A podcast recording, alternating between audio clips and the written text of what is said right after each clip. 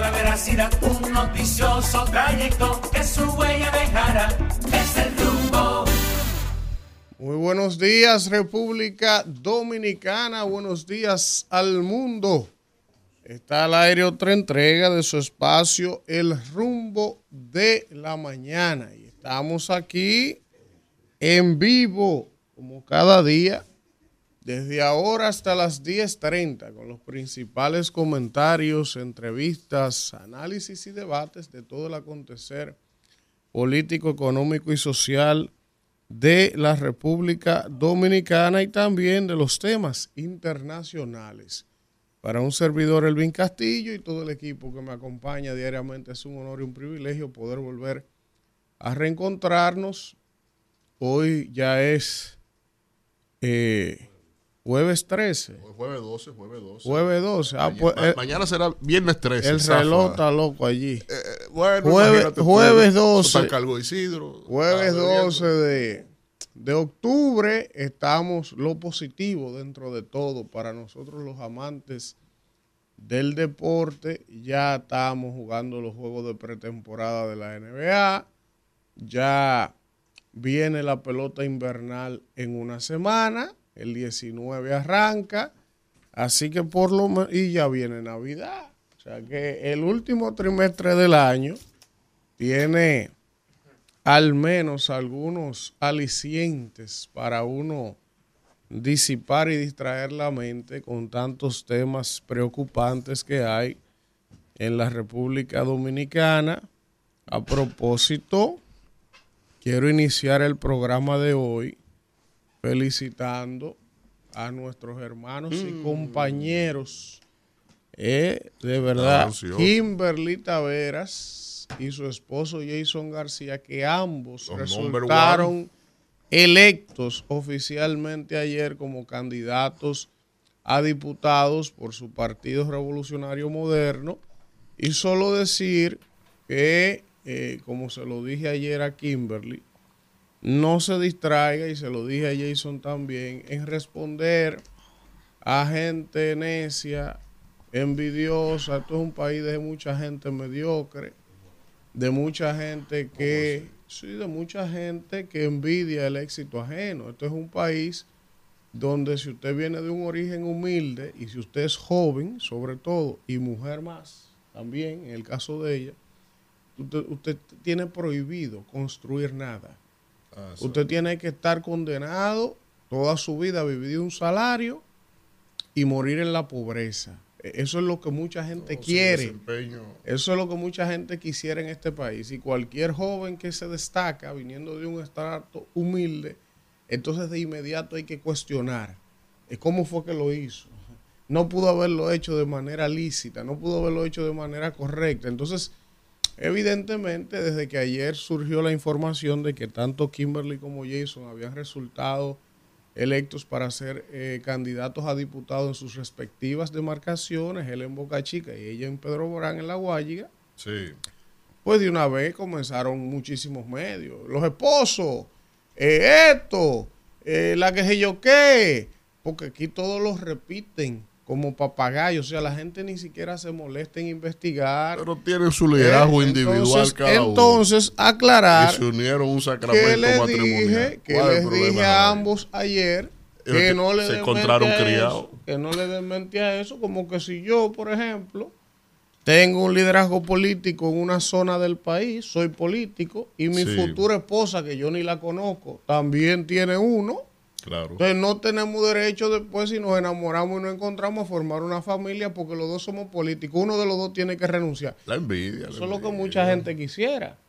Pero nada, felicitar a nuestros hermanos, apoyarlos, que sigan para adelante y nada, nada. Eh, del árbol al que le lanzan piedras es el que da frutos, eso dice. No, no, exactamente, exactamente. Entonces, nada.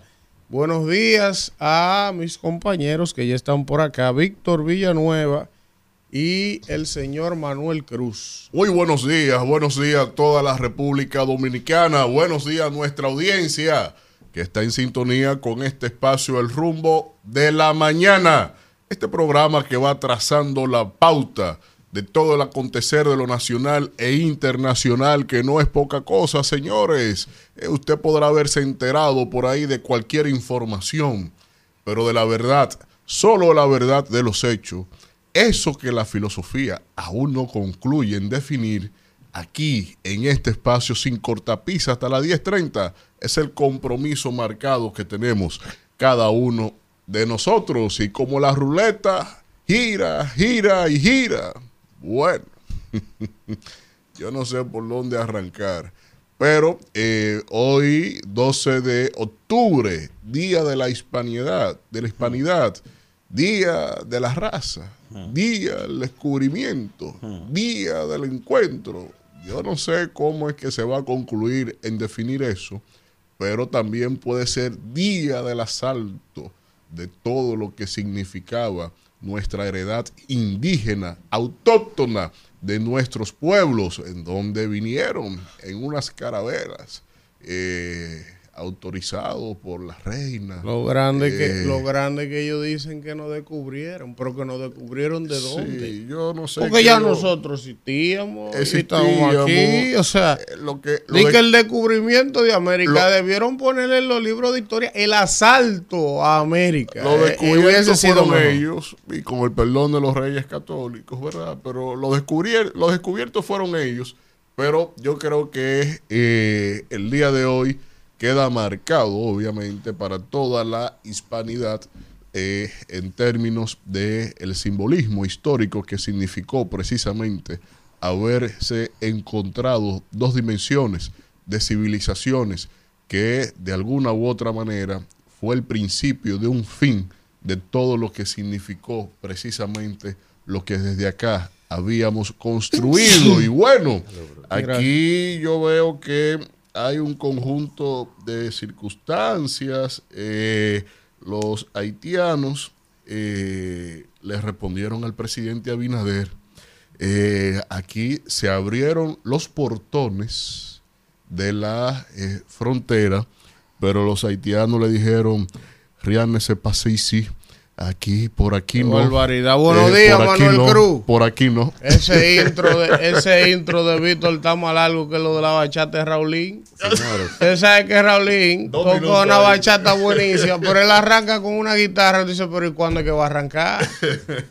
señores, buenos días para todos ustedes, buenos días. Mire, Manuel Cruz, país. Que, que dice la señora Caminero que le den un saludo a sus hijos que van escuchando el programa. Al señor Matías. Matías y a doña Madi. Así es. Buenos así es. días para los dos, pórtense bien. Hoy me dicen que Matías va disfrazado de Cristóbal Colón. ¿Cómo así? Era el descubridor. Él es el descubridor. Ay, ay, ay, ya usted sabe. Ahora, esa carabela de cuatro no, ruedas que lleva la mamá. y no encontraron la forma de hacerle menos daño a ese niño.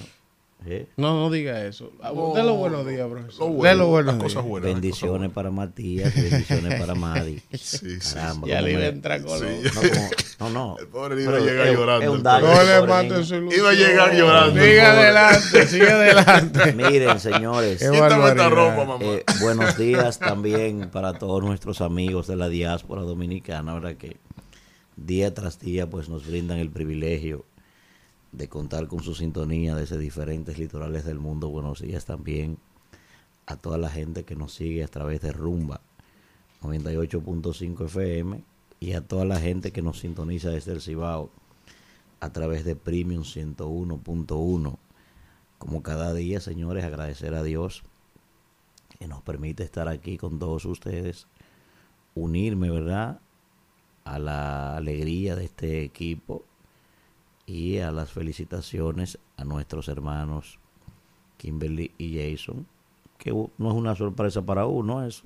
Dos fajadores. Eh, uno sabe, aunque sí, aunque sí había la duda, porque como es con loco que estamos bregando, ¿verdad? Uno no, uno no duda nada. Pero no había ningún tipo de duda en eso, de preocupación, porque uno sabe que ambos son los líderes más importantes de sus demarcaciones, a pesar de ser muy jóvenes. Y solo decir respecto a lo que usted comentaba, maestro, solo decir lo siguiente. El gran maestro italiano, que mucha gente pensaba que era argentino, maestro de maestros, el gran José Ingenieros, en su famosa obra El hombre mediocre, maestro, ¿sabe lo que dijo? es más contagiosa la mediocridad que el talento, maestro. Así Mire, es. y a propósito de lo que decía el caballero que hablaba, ¿verdad? El principio de la ignorancia de este pueblo inicia casualmente por ahí. Fíjese que dicen el día de la raza, el día del descubrimiento. Sin embargo, este, este señor que le, que le lleva la contraria hasta el que se mira en el espejo cuando me miro, eh, debo decir que no. Hoy es el día del genocidio en América, inició hoy, el día del robo y el saqueo de nuestra riqueza. Y sí descubrieron, como dicen ellos, descubrieron nuestro, nuestro oro, descubrieron nuestros recursos naturales y sobre todo el oro empezaron a cogérselo. Eso es lo que hay que celebrar hoy, conmemorar hoy. No hay ninguna... Usted le dice a un chino, a un egipcio, que ese señor descubrió América y son capaces de reírse de usted. Sobre todo los chinos que andaban, andaban aquí como Pedro por su casa ya en 1421, con embarcaciones inclusive más grandes que las tres carabelas juntas. No, y, y- O sea, Y- eso, eso es una Fíjese, todas las escuelas en este país, oiga para que usted Y vea, y los para que usted vea cómo vikingos. está la educación, ¿eh? y los vikingos también. Todas las escuelas Desde el hoy, visigodo ya ¿eh? habían estado en América. eh, Todas había- las en escuelas Norteamérica. hoy le hacen reverencia al acontecimiento de este ladronazo. Oiga cómo es la cosa de la vida, ¿eh? para que usted vea. Sí. Una ignorancia rotunda que todavía en pleno siglo XXI la seguimos nosotros pregonando, pero que ver, hasta Bueno. un monumento tiene este ladrón en este país. Miren, señores, eh, un, faro, mío, ¿eh? un faro, un faro. eh, vamos con los titulares. Hoy tenemos plato fuerte en el rumbo de la mañana. Miren, hoy vamos a tener a don Rafael Santos, ¿verdad? Quien es miembro de la Comisión Electoral del PRM para hablar de los resultados que están teniendo estas encuestas, los senadores que repiten como candidatos, los que se quedan fuera, los que están guapos, los que se van, los que se quedan, los diputados. Hay que hacer un repaso ahí de nombre. Vamos, lo vamos a presentar. Kelvin, Bueno, pónmelo en pantalla ahí, que lo tenemos ahí. Hay un profesor, para felicitar a nuestro amigo y hermano, don Julito Fulcar Encarnación, Ah, ¿verdad? sí, que resultó Eh, como candidato a la senador provincia Peravia. Eh, provincia, la provincia Peravia. Peravia, que ¿Y qué va a pasar con Franjul? Bueno, No, ya. no, no sabemos, ¿Qué son ustedes los que andan en eso. Nosotros no. Ya. Son ustedes los que saben de eso. Ya él fue senador, ¿qué tiene que pasar? No, no, y por Porque eso es no. otra cosa. La gente cree como que es obligado y que es eterno. A ya él fue senador. A ya, ¿y qué es lo que propósito, pasa? a propósito, senador Franjul Sí. nos prometió unos mangos desde que estábamos en el otro lado. ¿Usted se acuerda? Ah, sí. Eh, es amigo mío, pero es que va Sí, ni lejos, sí, está caño. Se pues. puede quedar con su mango ya. Que yo voy a comer mango con el otro senador. Ya se puede quedar con su mango. Que yo cuando Julito llegue voy como mango. El senador Franjul y sus hijos son mis amigos. Es una estrella. Franjul. Son mis amigos, es un gran caballero, pero imagínense. No, lo- que- es que Julito, Julito se ha convertido en un desiderio área de esa provincia. Miren, señores, hoy vamos a tener a Rafael Santos. ¿Y sabe quién va a estar con nosotros hoy? Soy la luna. Ah, pero ¿cómo? Soy la luna. mío, señor. Ah, hablando, hablando de psicología, de salud mental. Así, Ustedes que saben la- que, soy la... gente no dimenciona muchas veces que ella es Ya psicóloga. sí, ya sí. Ahora- Ahora, sí, ahora, porque el maestro. trabajo que soy la hacen Ahora, solo maestro. para mujeres. Ya ella Esencialmente. ha descollado Maestro, mucho. yo le voy a preguntar tema. eso a doña Zoila cuando llegue aquí, que no sé si se le puede decir doña. Qué porque- deleite, qué no sé si se le puede decir doña. Tenga porque- cuidado que yo lo porque- conozco, porque que usted es jovencita. primer Ahora- sabroso. Ahora, Sí, yo le voy a... sí. Ya, ya doña Zoila es una señora que sí, usted sí. tiene que respetarla. Déjeme preguntarle a usted algo. No, pues yo lo conozco. Déjeme Yo preguntarle lo conozco, a usted que privan digan que son Es que yo no privo. algunos.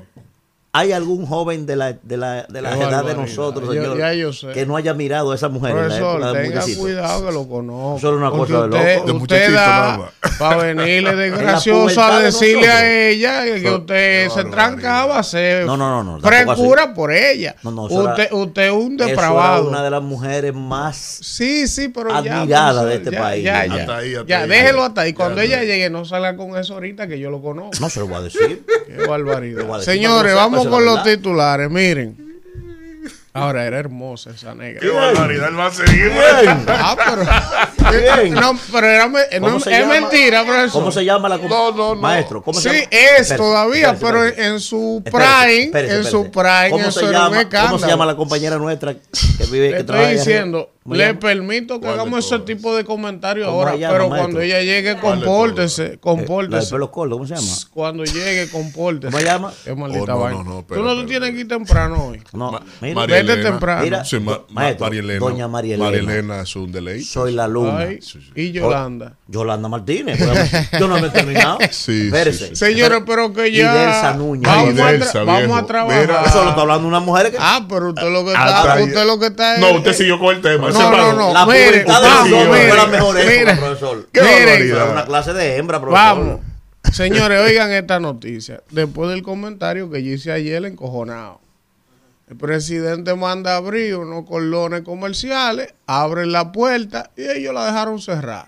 No, pero eso- Los vecinos. Pero bien, bien. Y sigan negociando y buscándole la vuelta. Por aquí no. a, nosotros tienen que decirnos en Latinoamérica y el resto del, del planeta hoy, ya deben poner un apodo a los dominicanos, decirnos papel toile. Cuidado. Papel toile, Cuidado. tienen que ponernos a nosotros. Sigan ahí, Cuidado, sigan ahí humillándosele a esos tipos. Miren, el gobierno proyecta un alza de 5.9% en las exportaciones, pese a las eh, situaciones adversas. Abinader cede al titular del MAP el poder de dar licencia a los candidatos. La República Dominicana presentará ante la OEA la situación del canal. Oye, ante la OEA. no gusta no idea, gran pila. Ahí, ahí vi a Lionel proponiendo eso y ahora el canciller también. Para mí ¿Qué la? OEA... No, no, no, ¿Qué? no. no. Oiga. El, el secretario general de la OEA convoca porque es un conflicto. Está bien, Y, pero está- yo, y él tiene yo- facultad usted, sabe, para hacerlo. usted sabe lo que yo opino de la OEA, ¿verdad? Yo se lo he dicho Espérese, varias veces. Pero, Yo, ¿a- a yo- cuál mecanismo tú De la? OEA y Espérese. del que está como Espérese. presidente de la OEA, el señor Almagro. Los secretarios El generales. secretario general. El presidente del consejo perfecto, es otro. Perfecto, pero el secretario general de la OEA, usted sabe lo No, que pero es, ¿verdad? todos estamos Y claros. entonces, la OEA, para mí, para mí, yo no respeto eso. No, para mí, no. e- esos son los organismos multilaterales a los que hay que acudir. Es un pero brazo ejecutor de Estados Unidos y por Canadá. eso, eso para mí no sirve. eh, eh, No lo limiten ahí, espérense. aquí. para mí, Miren, yo hice un comentario sobre eso recientemente. No, si fuera yo, yo concentrara mi estrategia en sentarme en una mesa bilateral de tú a tú con Haití, no de que ningún organismo internacional. Por lo que he dicho, en este momento República Dominicana no tiene capacidad de ganarle la retórica de la diplomacia del hambre a Haití. No nos vamos a ganar eso en ningún escenario, ¿eh? eso es lo primero. Segundo elemento, señores, Hoy a ustedes se les olvida que ese mismo personaje fue que se sentó en CNN a decir que él no concebía la idea de que en una isla haya dos países. ese es un bandido. ¿Eh? Es un bandido. Y por eso lo dije en un comentario mío, tiene que comprarte un libro de geografía, es lo primero que Sí, tiene que sí, hacer. sí, sí, sí. Porque hay un viaje de isla que tienen hasta más de un país. Claro que sí. Oye, bien, hasta más de uno. Eso es de conocer. ¿Verdad? Una, no, una ignorancia total de este hombre. y segundo, y segundo, ese caballero dijo que teníamos que buscar mecanismos en esa misma entrevista para nosotros dejar de reconocer a personas que eran dominicanos porque eran descendientes haitianos aquí. Es un Ese bandido, señor, Nicolás Almagro. ¿eh? Entonces, Luis Almagro se llama. Luis Almagro, Entonces, yo. Y República Dominicana a sentarse a No, un República llamado- Dominicana ante- no. Roberto Álvarez. Ante un llamado de este caballero. Que él se va por lo suyo. Otra cosa, otra está cosa. Entonces, entonces en esa calidad el secretario general y en esta calidad el canciller nuestro. Está bien, miren, Industria y Comercio asegura, No, ya, ya hay otro lío, otro lío. ¿A dónde? Pero, Industria y Comercio no los asegura, asegura que el combustible tiene el octanaje que tiene que tener. Eso lo saben hasta los niños de cuatro años. No. Siempre se ha hablado que la, gasolina y el combustible que llega a este país es de muy baja calidad.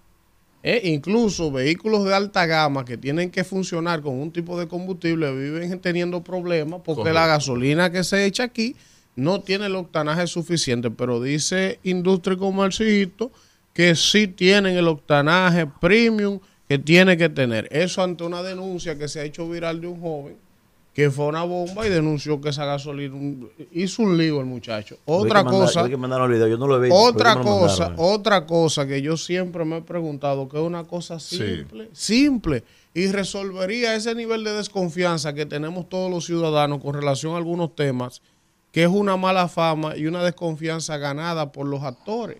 Ustedes se acuerdan que aquí una vez se armó un lío que se estaban robando el gas, que era aire que le echaban a los Sí, tanques, claro que sí. Y hubo que ponerle una, una pesa. Espérate, un asunto, ¿verdad? Entonces yo digo, ¿qué cuesta en las bombas de expendio de gasolina la manguera ponerla transparente en vez de negra? Para que de que el reloj arranque usted vea su combustible saliendo del tanque.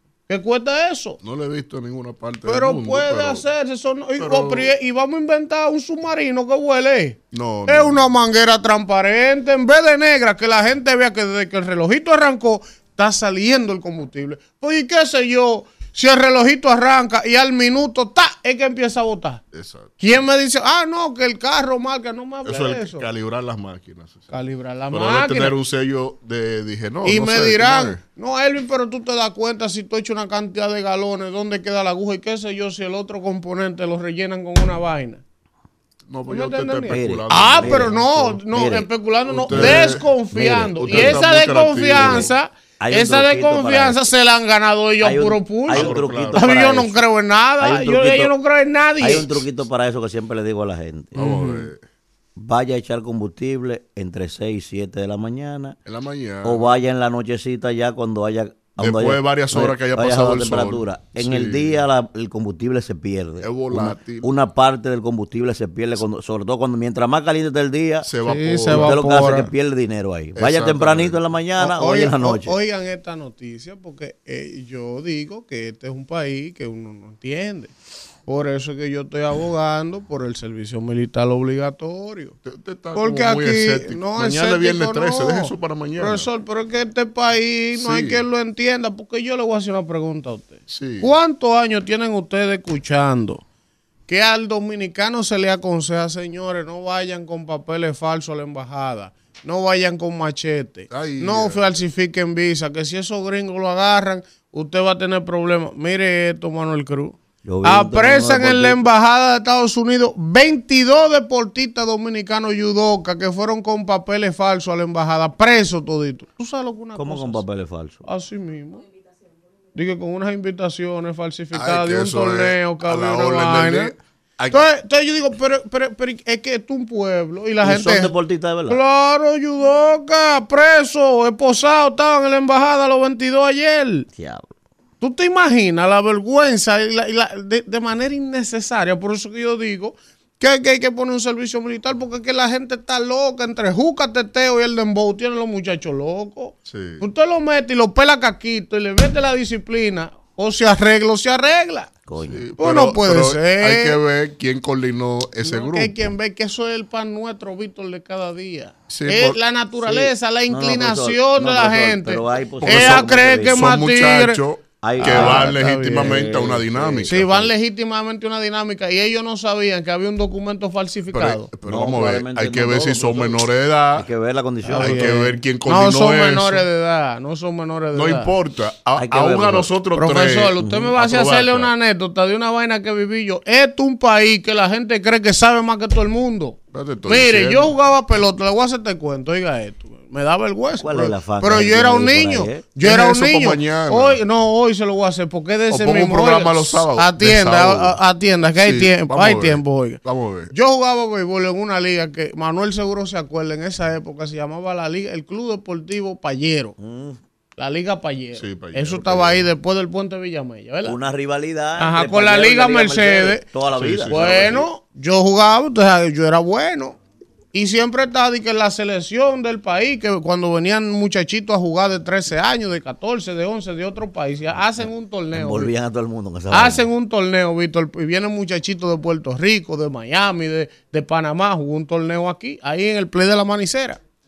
Uno siendo un niño, nunca se me olvida porque esa vaina me marcó para el resto de mi vida, me frustró, hermano Sí. con 11 años, oh, la liga por ganar el torneo, Manuel, agarra y dice, oye, los de 13 van a jugar la categoría de 11. Sí. Y, y le vamos a falsificar el acta de nacimiento cuando vengan los tipos a preguntar, unos gringos que venían a ver la, eh, la edad y la vaina. Usted va a decir que usted tiene 11. Serio, convincente. Oye, los entrenadores. Mi hermano, y cuando unos niños hablando mentiras, pero uno asustado que sabe que eso no está bien. Cuando llegó el torneo, profesor, todo el mundo agarraba ahí mismo. Ay, La vergüenza, mano. Esto es un país de gente de gran paz. entonces, ¿sabes que nosotros hicieron algo parecido a un juego. Pues, vamos a jugar con los pequeñas ligas, profesor, y cogimos para los mameyes con los pequeñas ligas. Oye, Teníamos, ni me acuerdo que era. Nosotros cuando llegamos allá al pitcher, al pitcher le faltaban dos dientes, profesor. Oye, ese hombre bajaba esa bola casi a 90. Digo, pero ¿cómo así? Oye, Uno ni la veía. no mataron. Ay, que una vez- Y que liga menor. Siendo yo, liga, siendo yo más chiquito, oye, hay vainas que marcan a uno. Mira, yo siendo muchacho, pues yo jugaba pelota de los seis años. Sí. Y, profesor, yo como con nueve años, vamos a un torneo que hacían en el Olímpico ahí. Un torneo, por mi casa hay un club de toda la vida, el club del barrio, como el Mauricio, pero del barrio, que es un club muy chiquito, se llamaba Cufrosa. Y había una liga en Acufrosa. Y no, yo estaba en el equipo, el capitán del equipo del barrio de la liga. Señores, estoy tercer bate, profesor. Ay, que, que yo sí. Oye. Y vamos a ese torneo, Manuel, en el Olímpico. Nunca se me olvidó. Eso fue un juego a las 2 de la tarde, un sábado. Ese sol, mira. No, el torneo del distrito, de categoría de 9 a 10 años. Y nos toca juego con la Liga Caribe. Mira si me acuerdo que el uniforme de esos tipos era verde con raya el pantalón, la chaqueta verde. ¿Qué es esto? Manuel, ahí subían un tipo, yo como con 9 años soltando esa bola, Víctor, como unas 25 millas. Oye. Cada vez que yo que esa macota, ese queche sonaba, ¡pum! Yo decía, ¿Qué hombre es este? Sol, yo le hacía swing así con los ojos cerrados a ver si le topaba, ni le veía la bola. No, no. Esto es un país de estafadores. Aquí la gente cree que se la sabe más que todo el mundo. Y este es el rumbo de la mañana. Ah, eso en el eso- rumbo de la mañana. Sí, este es el rumbo social de la No, mañana. no, eso es lo que la eso- gente vive esto- diariamente. profesor. lo que Con- quiere venir aquí a hablar de la fuerza del pueblo. La fuerza del pueblo. Usted a mí igual me que pagan para análisis de un, Usted- pro- usted me programa que usted político. Igual, igual le pasó igual que a Derby. No, usted, este, ¿De para qué? temas Usted sociales. no tuvo niñez, fue maestro. ¿Qué niñez va a tener? Usted jugó vitilla. ¿Pero Claro a que dónde? sí. La plaquita. ¿A dónde? Y la plaquita, yo ¿Pero jugué a dónde vitilla, plaquita, volé Pero eso es el chichigua. embute suyo. Usted no tiene swing de nunca haber agarrado un palo usted de vitilla. Pero yo jugué. Yo le doy un, pero ¿a dónde? Yo le doy un bate en la a usted. Liga de la Mire, Guaya, yo le doy un guante a usted. Póngase ese guante. Y usted se lo pelota. Doña jala. Natividad. Oye, mira, usted le da un guante me pelota. Todo No, y yo me salí de todo. Oye. Profesor, mire, yo ahora sí con la edad que usted tiene, Ajá. yo le doy un guante de pelota. Tenga, póngase ese guante. No, ¿Usted sí. sabe cómo usted se lo va a poner? Entero. Usted se lo va a entrar y se lo va a jalar por aquí. Es verdad. Que nunca jugado, usted espérese, no tiene espérese, swing de que eso. lo voy a matar aquí, Para lo más que usted tiene swing No era porque es Yo jugué grande. basquetbol también. y Haga un ademán a ver de tirar. Haga un ademán a ver. Mira, mira. Maestro, maestro, ¡Vamos, escucha eso. Rumbo de la mañana. 7.28 minutos. Continuamos en este rumbo de la mañana. Y Sí, que el hombre jugó. sí. Ay, el- y- ese es su no tiene mamá. pinta de Y- eso. Ese es su mamá. Ella va a decir otra Doña cosa. Natividad, yo creo que ese hijo suyo no sabe ni siquiera lo que es un Y a. Fulton Félix yo jugué tazo también. Maestro, yo tenía mi paquete ¿Usted sabe de lo que es un Mira, maestro? Eh, a doña Natividad que lo defienda de sí, otra forma. Él lo que pudo haber jugado mucho fue Nintendo. No, no, yo no tuve Nintendo. Ah, yo pues usted no tuve tuvo niñez, profesor. Ah, Esos muchachos de patines, profesor, de patines, y un popi.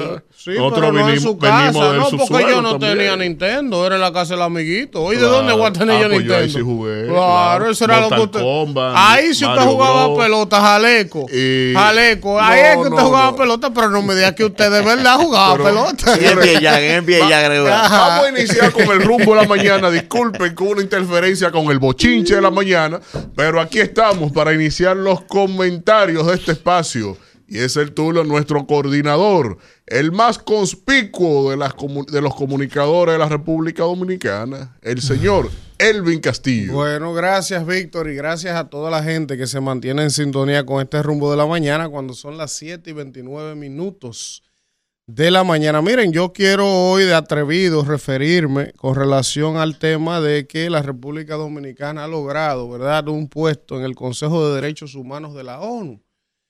Y habiendo dos internacionalistas aquí, como el señor Cruz y el señor Villanueva, una frescura mía de que yo ponerme a hablar de ese tema, pero trataré de dar eh, un planteamiento, mi opinión con relación a esta, este logro, si se le puede llamar de alguna manera, de la República Dominicana conseguir un asiento en el Consejo de Derechos Humanos de la ONU.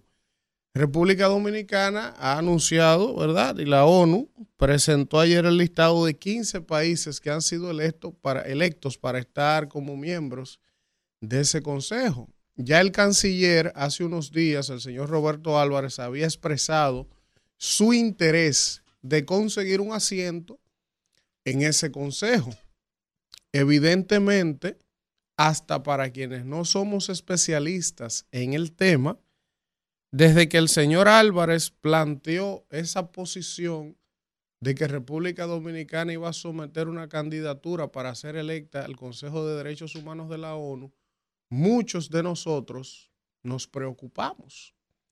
Y nos preocupamos no necesariamente porque ocupar un asiento en ese consejo sea del todo negativo.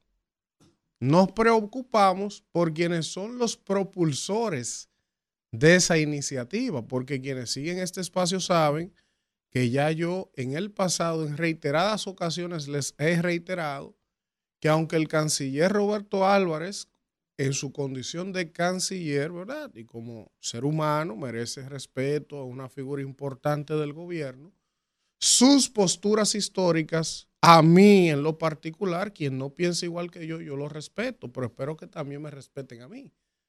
Para mí el canciller no es más que un traidor de este país y sus posturas y postulados están ahí históricos con relación al tema de Haití.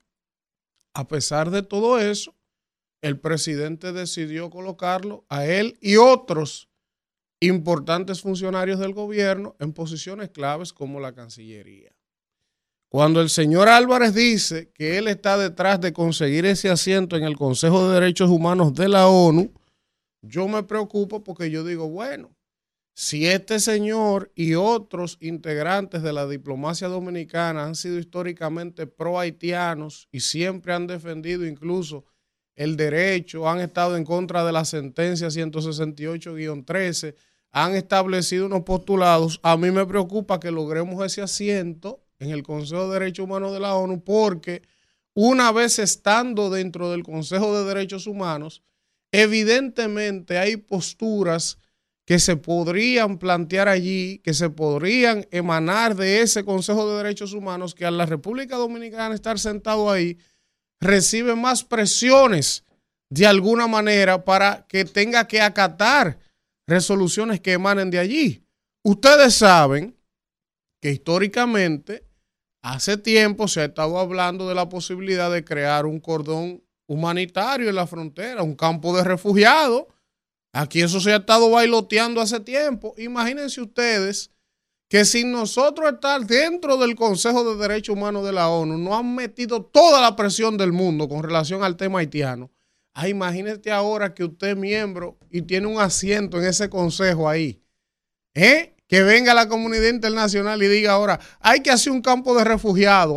de los derechos humanos de la ONU hay una resolución que ordena que República Dominicana permita en su frontera o en su zona limítrofe un campo de refugiados. Oh, y siendo República Dominicana miembro de ese Consejo de Derechos Humanos, se va a negar. Quizás se va a negar, pero el nivel de presión que va a recibir es mayor porque ya usted es signatario de ese consejo. Y aunque no esté obligado a acatar la resolución, es más vinculante el hecho de que usted peleó un, un asiento ahí y ya es miembro de ese Consejo de Derechos Humanos. Pero lo peor y lo más preocupante era lo que me planteaba el hermano Víctor con relación al señor que nos va a, representar en ese asiento en Ginebra, el señor Fiallo, Josué Fiallo, ¿verdad? Eh, se estima, eh, existe la posibilidad de que quien nos represente en Ginebra, en ese asiento como representante de la República Dominicana, en ese Consejo de Derechos Humanos de la ONU sea el señor Josué Fiallo. ¿Y quién es Josué Fiallo? Bueno, una persona que ya en el pasado era diplomático y que fue a estamentos internacionales a representar la República Dominicana en ese mismo Consejo de Derechos Humanos cuando estaba la cruzada contra la sentencia 168-13 y él siendo el representante dominicano para defender el país ahí de la mentira que se regó internacionalmente, todo lo contrario, en el escenario también atacaba a la República Dominicana. O sea, nosotros lo enviamos a defendernos y a plantear nuestra postura como país. Y él cogía ese escenario para sumarse a los ataques internacionales contra la República Dominicana. Y ese pudiera terminar siendo el representante en esta ocasión nuevamente de la República Dominicana en ese asiento del Consejo de Derechos Humanos de la ONU. Entonces, por eso, cuando yo veo, anoche veía al hermano y amigo José Ignacio Paliza celebrar con alegría el hecho de que la República Dominicana había logrado un asiento en el Consejo de Derechos Humanos de la ONU, que eso era un éxito de la diplomacia dominicana, un logro. Yo no sé si en realidad celebrarlo, porque sí, en condiciones normales, ser miembro de ese consejo tiene beneficios para la República Dominicana. En condiciones normales pudiera tener beneficios. Ahora, quienes están promoviendo ese asiento, ese ascenso, ese acceso a ese consejo son pro haitianos históricos con postulados pro haitianos. Y si ese Consejo de Derechos Humanos mañana evacúa una resolución diciendo que en la frontera dominicana hay que hacer un campo de refugiados, ¿cómo se va a negar la República Dominicana? ¿Cómo podemos confiar en quienes están llamados a representarnos y a defendernos si históricamente han hecho lo contrario? Entonces, por eso, mi preocupación, más que celebrar el hecho de que República Dominicana haya logrado una posición en el Consejo de Derechos Humanos de la ONU. Isidro. Rumbo de la mañana. Bueno, bueno, bueno, regresamos en este rumbo de la mañana y vamos a darle la bienvenida a la próxima diputada ¿Eh? La recién electa Ay, candidata. ay, ay, Número ay, uno, por cierto. número- Para los perros que nos tiran y, los- y los gatos que Oye, nos arullan. oye, como es Ay, ay. the number one. Pero ella, No, como, no. ella como que se equivocó, ¿Y maestro. por qué? Ay, ¿por qué? Ella como se lo juramentaron, anda No, que ya Ay, venga ensayando. Pacheco a juramentar aquí. Ensayando. Dios Que venga. Pacheco A a juramentar que allá, venga. que Vamos a invitar venga. al primo para acá, sí, va que venga. No, señores, agradecida de verdad de, de todos y todas. Muy buenos días, primero para mis compañeros y el equipo aquí, que he escuchado sus comentarios desde ayer y que para en estos últimos tres años han sido un gran soporte. Eh, desde antes ya de entrar en este elenco, eh, han sido amigos que me regaló la vida y que yo pues le agradezco mucho. Ahora que somos compañeros también de labores, aún más agradecida. Eh, mi esposo también felicitarlo que va hacia llevar a los niños a la escuela, hacia el trabajo, que también salió número uno en su Vea. respectiva demarcación. Claro. Y a mis hijos que están muy felices, Ay, hoy van ay, tres de cinco a la escuela, los otros están enfermos porque nunca el coro está completo. Y a todos los padres que, que van a camino hacia sus trabajos, a llevar a sus hijos a la escuela y sobre todo a esa gran comunidad que siempre ha creído en nosotros, que nos ha respaldado y que nos ha Así acompañado. Y Muchas y gracias.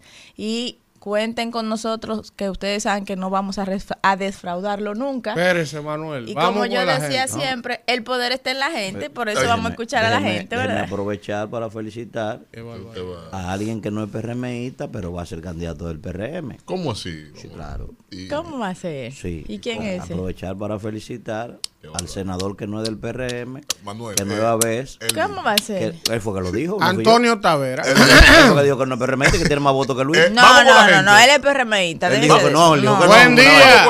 una ¿Quién nos habla y de dónde? ¿Quién nos habla y de dónde? 200 millones. ahí. No, no, no, almirante. Serio. Adelante, el almirante. Mire, Elvin, estuve viendo su acertado comentario ayer con el problema haitiano. Eh, me identifico con usted.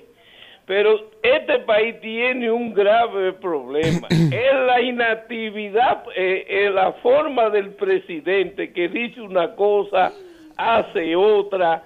Eh, uno ve como desacierto en la política del gobierno. un gobierno que de- tiene un problema con un país barbaridad. vecino. Y el país vecino lo, lo sorprende quemándole todo. Aquí no hay inteligencia, no hay nada. Yo concluyo diciendo que Abinader no tiene capacidad para dirigir este país. Bueno. Ya, no, A doña no, Michelle. Buen día. No tome más A llamadas. doña ya. Michelle. Buen Ahí día. está todo dicho. A doña Michelle López que se levante día, temprano a ¿cómo prepararle un tecito a su esposo están? que anda como medio alborotado en estos días llamando a la violencia. aquí. Buen día. ¿Quién quiere- nos habla y de dónde? Quiere maticar haitiano y todo eso. No, Cálmese, yo, yo- hombre. yo ando no, usted está que tratando- encuentra un haitiano y lo muerde No, usted. yo ando tratando de eh, buscar ¿Eh? una cita con Chu. Para ver si Chu me da un permiso para yo andar con un fusil en mi Sal de ese cuerpo, doña Rebeca, en el nombre de Hable Jesús. usted. Y hable más usted. después ¿Eh? que yo vi a Fauda la serie de Dorón Cabilo. Yo, yo ¿De quién? Dorón Cabilo. Dios mío. Vea esa serie. Doña Rebeca, sal de Del ese cuerpo en el conflicto nombre de israelí Jesucristo. palestino. Vean ¿Eh? esa serie, es muy buena. Ay, Usted sí, ve no. eso y no puede dejar de ver un capítulo. Fauda se llama, búsquenla en Novelero, Netflix. novelero del diablo ese puesto. este. Buen día, ¿quién nos habla y de dónde? El tiempo no me Buen da. día, Búsquela, que le la va a aprovechar, le Dara. va a Michelle lo tiene viendo más novela que el carajo. Adelante. Dos opiniones. Sí. Eh, ya que llevo varios días. Primero, sentirme satisfecha y orgullosa por el programa que el presidente ha implementado, que aún está en proyecto, pero sabemos que va a dar un buen resultado, que es el del cam- de comer del campo al colmado. Y luego felicitar a nuestra querida Kimberly y decirle a la gente que a nosotros los dominicanos nos gusta que nos maltraten para decir que están haciendo las cosas bien, pero que Kimberly es 100% merecida de esa candidatura, porque ella ha demostrado tener capacidad, y no tanto ella, también su esposo, que dejen de tanto comentar y hablar y que primero se documenten. La envidia. Gracias, ¿por qué gracias. Decía yo de veras que se- la envidia no mata, pero mortifica. Sí, qué que- buena. que Buen día, ¿quién nos habla y de dónde? Hay que adoptar a las niñas después. Buenos días, rumbosos. ¿Cómo El león, el cachorro del bro- de Manhattan, Como el cachorro. El fuerte del PRM. el gatico de Manhattan. Oye, el fuerte del PRM. Elvis, tú y yo estamos en sintonía. Enlaza ese comentario tuyo con que ahora viene la renovación del Tribunal Constitucional. ¡Ay! Tú sabes que ese mismo grupo, Cuidado con eso, eh. También, Tú también Aquí se ve eh, una vaina. sigue Yo lo voy a dejar y quieto a. Yo hace rato que estoy entrenando. 2030. Manuel, cállate, Yo estoy entrenando. Yo que no subo mi video. ¿Usted, entrena con, con el general Zorrillo Osuna? No, con ese no. Pero no con mi- militares de verdad. Cuidado. No con el chavo del 8. Gracias, León. Buen día. ¿Quién No nos habla y de dónde? acuerdo. Un abrazo al general Zorrilla Osuna, amigo mío. Zorrillita, hermano mío, pero así no. ¿Quién nos habla y de dónde? Edison, Domingo. Adelante, Edison.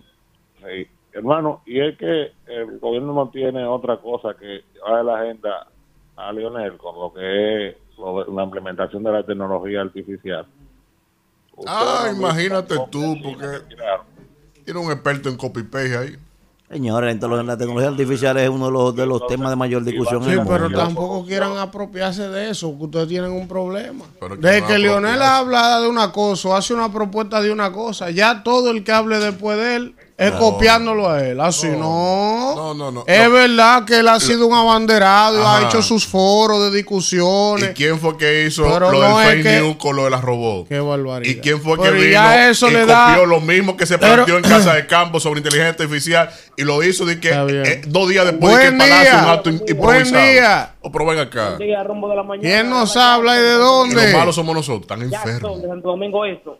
¿Quién? Oye, pero Jackson de Santo Domingo Este. Adelante, Jackson. Oye, pero ese Víctor no se calla. ¿eh? Eh, Ah, pero es que a mí me pagan para esto, papá. Déjelo ¿Qué vamos a hablar, déjelo hablar. Habla, Medíquenlo.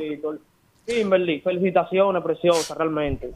Para ti, para tu familia, para tu esposo. Realmente han demostrado que son líderes para este para la para el diputado, para ser diputado realmente. Mira, sobre el tema de Haití, Elvi, yo me sentí muy indignado con el tema que tú dijiste ayer y es que realmente estamos tratando con un país que realmente está rebelde. Estamos hablando de un país que se están metiendo, oye, a iglesias, sacan a los pastores y secuestran a los miembros de la iglesia y aparte de eso, matan hasta su propio presidente. O sea, estamos hablando de un país sumamente rebelde. Caníbales. Esos son nómadas, esos son, son Ahorita, caníbales. ahorita yo escuchaba a Manuel decir, no, porque yo pienso que lo que tenemos que hacer no es ir a ningún organismo y sentarnos con ellos. a hablar". Y cuando yo oí que Manuel dijo eso, digo yo, coño, pero digo con, con Haití. Profesor, pero tú sabes las veces que nosotros no hemos tratado de sentar con ellos.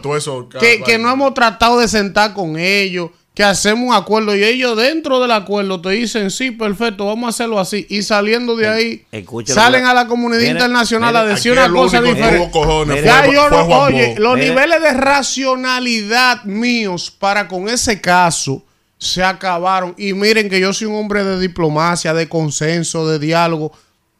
Pero con esa gente no se puede ni dialogar, ni consensuar, ni nada. maestro. Le metan los tucanos ahí. Después que el túnel esté desgranado, va a durar dos años más pegando blow a blow. República Dominicana no ahí. tiene condición para ir a un arbitraje internacional con esa gente. Pues yo no estoy diciendo que vaya a arbitrar. Yo no estoy yendo cuál es el árbitro que yo estoy sugiriendo. No que hay le metan dos no bombazos de los tucanos. internacional No hay en este momento que nos vaya a dar ganancia de causa. Pero eso lo sé yo. Con esa gente. Eso lo sé yo, que también eso. Todos viciados. Es una lección porque la diplomacia dominicana se ha vuelto una mierda Bueno, con usted ese vio, tema. Usted vio que vino el doctor Cura, ¿no? El doctor Y Cura dijo. ayer y le pregunté. Y dijo, lo dijo. Bueno, no, eso está desacreditado totalmente la imagen de ustedes. Así me lo dijo. Ahora, Sí, es un sí, tipo objetivo. Eh. No, no. eh. Brillante. Ah, ah, pero ¿quién tuvo que traerlo? Buen día. ¿Quién tuvo que traerlo? buenos días. ¿Quién no sabe y de dónde? Ah, pero yo por eso, yo- yo porque no sabía quién fue que lo caso. trajo. Yo porque no sabía. Buen día. ¿Quién fue? ¿Quién nos habla y de dónde? Sí, se habla Andrés del Bronx, hermano. Llevándose de Cris desde el Bronx. Adelante, Cris.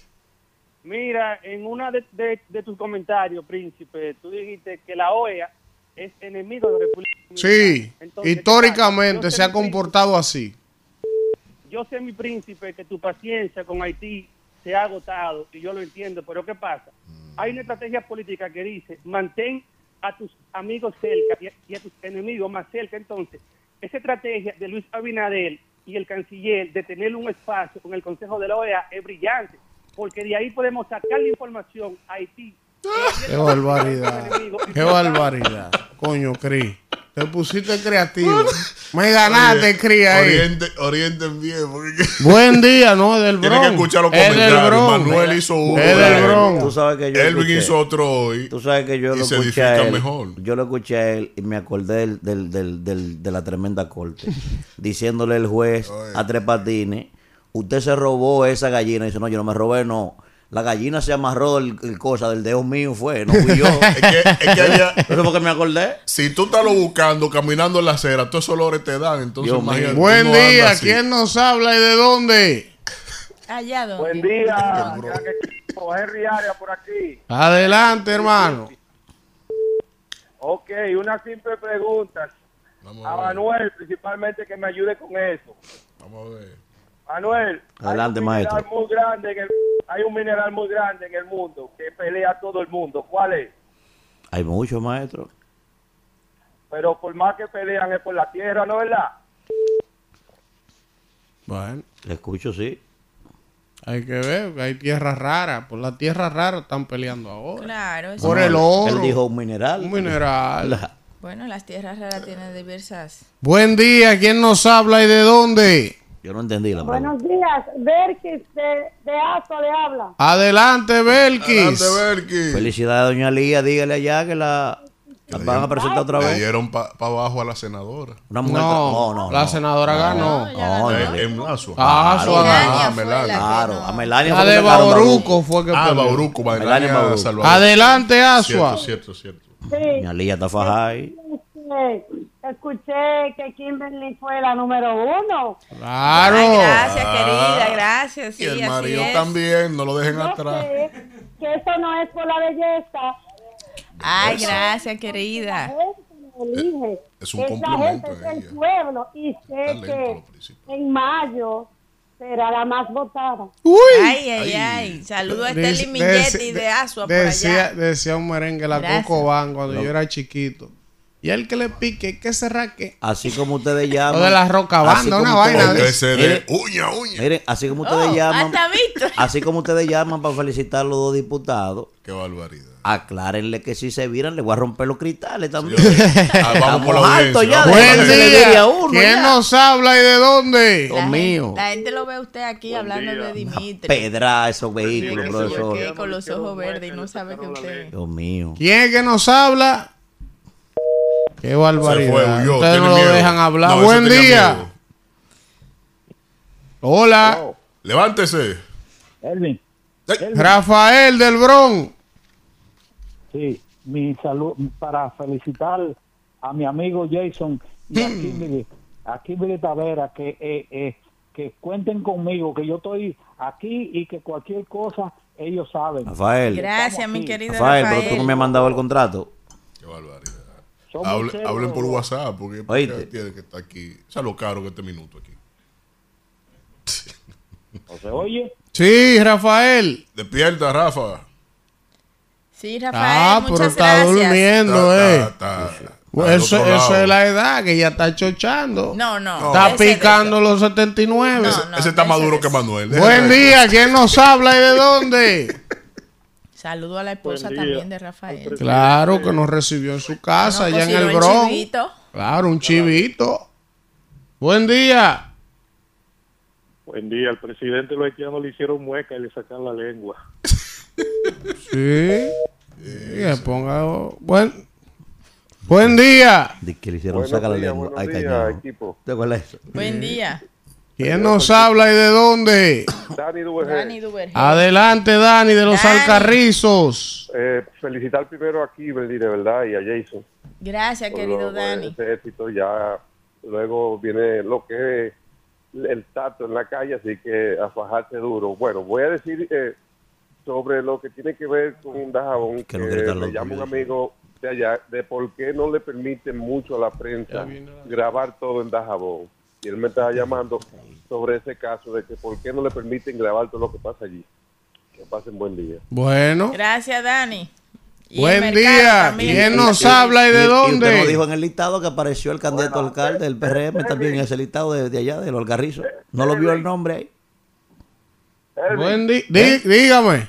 Elvin, eh, Elvin, el Esos de oportunistas son una vaina, ¿eh? ¿por qué Déjame me- escuchar. ¿Por qué me corta la llamada si me estás interrumpiendo indecente ahí? Que deje que termine yo, que yo eh, termine mi concepto. Señores, pero está Lo alterado que yo te digo es que ahora viene la renovación del Tribunal Constitucional.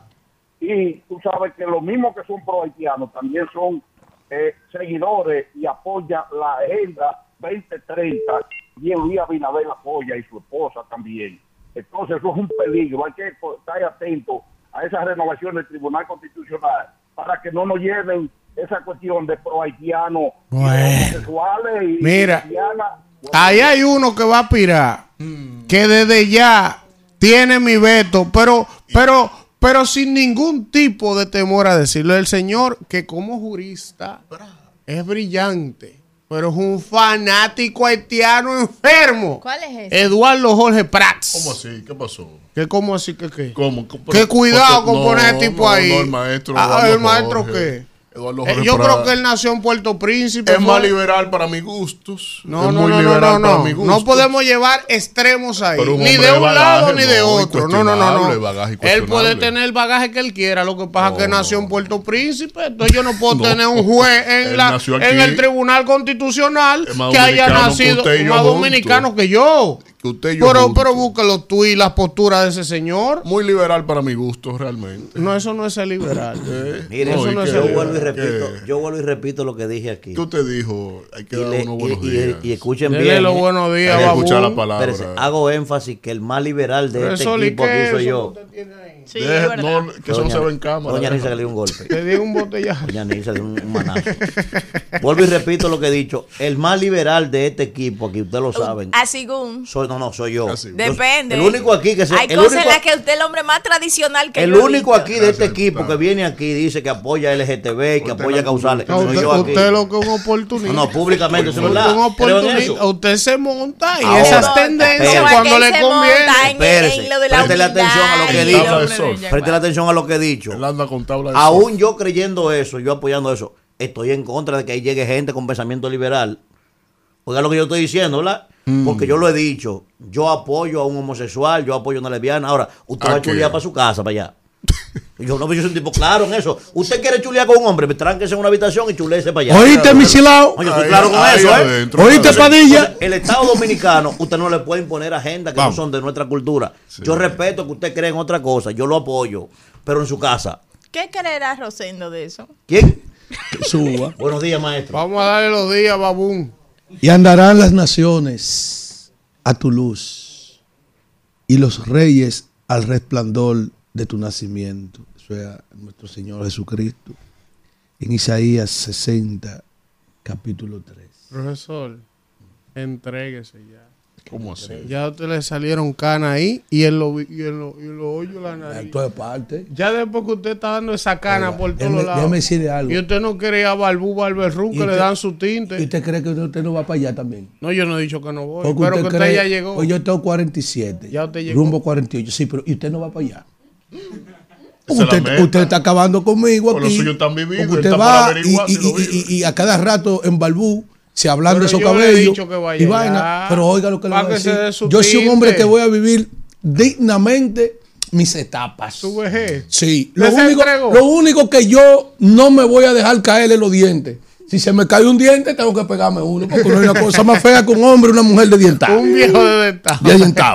Sí, incluso se le secan los pómulos al viejo. Vuelvo- Oiga bien, Alfredo. pero oiga bien, déjeme decirle Vuelvo algo. y repito lo que, lo que el mandado, para que después no diga este grupo aquí que lo conozco, ¿eh? Héctor Acosta, oye. el Torito, escuche bien. Oye, Señor. oye a este. Me escribió, yo lo dije, o sea, tanto tú aquí de testigo, hermano, Sí. está escuchando. Sí. Para que el lunes, estamos 16 lunes, ¿verdad? En un pie se está bailando molado. Después del programa, arranquemos para Bonao. Yo estoy preocupado. Para que después no Profesor, no, no, no, no, no te preocupes. Preocupado. No, profesor, y eso está resuelto. Porque me han dejado abonado para Ajá. último. Ah, no. Y eso me está preocupando. Oiga. Ayer me escribí en una de No, las gente pero si, si la encuesta está publicada, ¿por qué no la soltaron? Dagoberto Rodríguez Adame, que lo dejó seco Luis Abinader, porque Luis es malo. Coño, dale aunque sin de sur, a ese infeliz. Oye, discúlpame, que estaba desbaratado Dagoberto Rodríguez. No, espérate, que es mi amigo. No, oye, oye, ¿Qué desbaratado. Pero Luis es un hombre malo. Le da cargo a quien no tiene que dárselo. Y a un infeliz como Dagoberto Rodríguez Adame, con sus uñas, ha ganado la, la senaduría de independencia. Coño, dale aunque sin de sur, no sea tan malo. Ma- malagradecido. Dirigente político histórico, Beba que fue agua. senador. Desbaratado, profesor, echando días en una clínica aquí, en otra clínica allá, y vaina. Alfredo. Y esto la corta el torito. Hace días que le ganó la senaduría a ese tipo, que lo único que tiene es cuarto. Ayer me escribieron. Lo único que tiene es cuarto. Ayer Y tienen cinco días para decir que esto ganó. No se puede ser tan malo. Y que le quieren hacer un lío. le quieren hacer un lío al hombre. ¿Cuál lío? Ese hombre perdió hace días. Oh, oh, Me, ¿cuál me lío? avisa cuando usted te, me puedo hablar. Ya? Isidro. Pero no, no diga mejor no diga nada. Una llamada. Rumbo de la mañana. Bueno, regresamos en este rumbo de la mañana cuando son las 8 y 2 minutos de la mañana y vamos a continuar con el comentario del señor Manuel Cruz. Señores, gracias a toda la gente que día tras día pues nos brinda el privilegio, ¿verdad?, de buscar nuestros comentarios. Miren, me puse a reflexionar desde ayer sobre un problema que está acabando con el mundo. Resulta, señores, que se pensó que con este con esta expansión descontrolada de la demografía global y la reducción, ¿verdad?, de los espacios de producción por la explotación y misericordia y desproporcionada de los recursos naturales, se pensó que las luchas fundamentales y sobre todo el mayor desafío para la cohesión social y política sería por los alimentos o sería por, por el agua, ¿verdad? que no dejan de ser influjos del debate importante. Sin embargo, el mayor desafío del siglo XXI para la cohesión social y para el debate político, sin duda alguna que lo representa la mentira.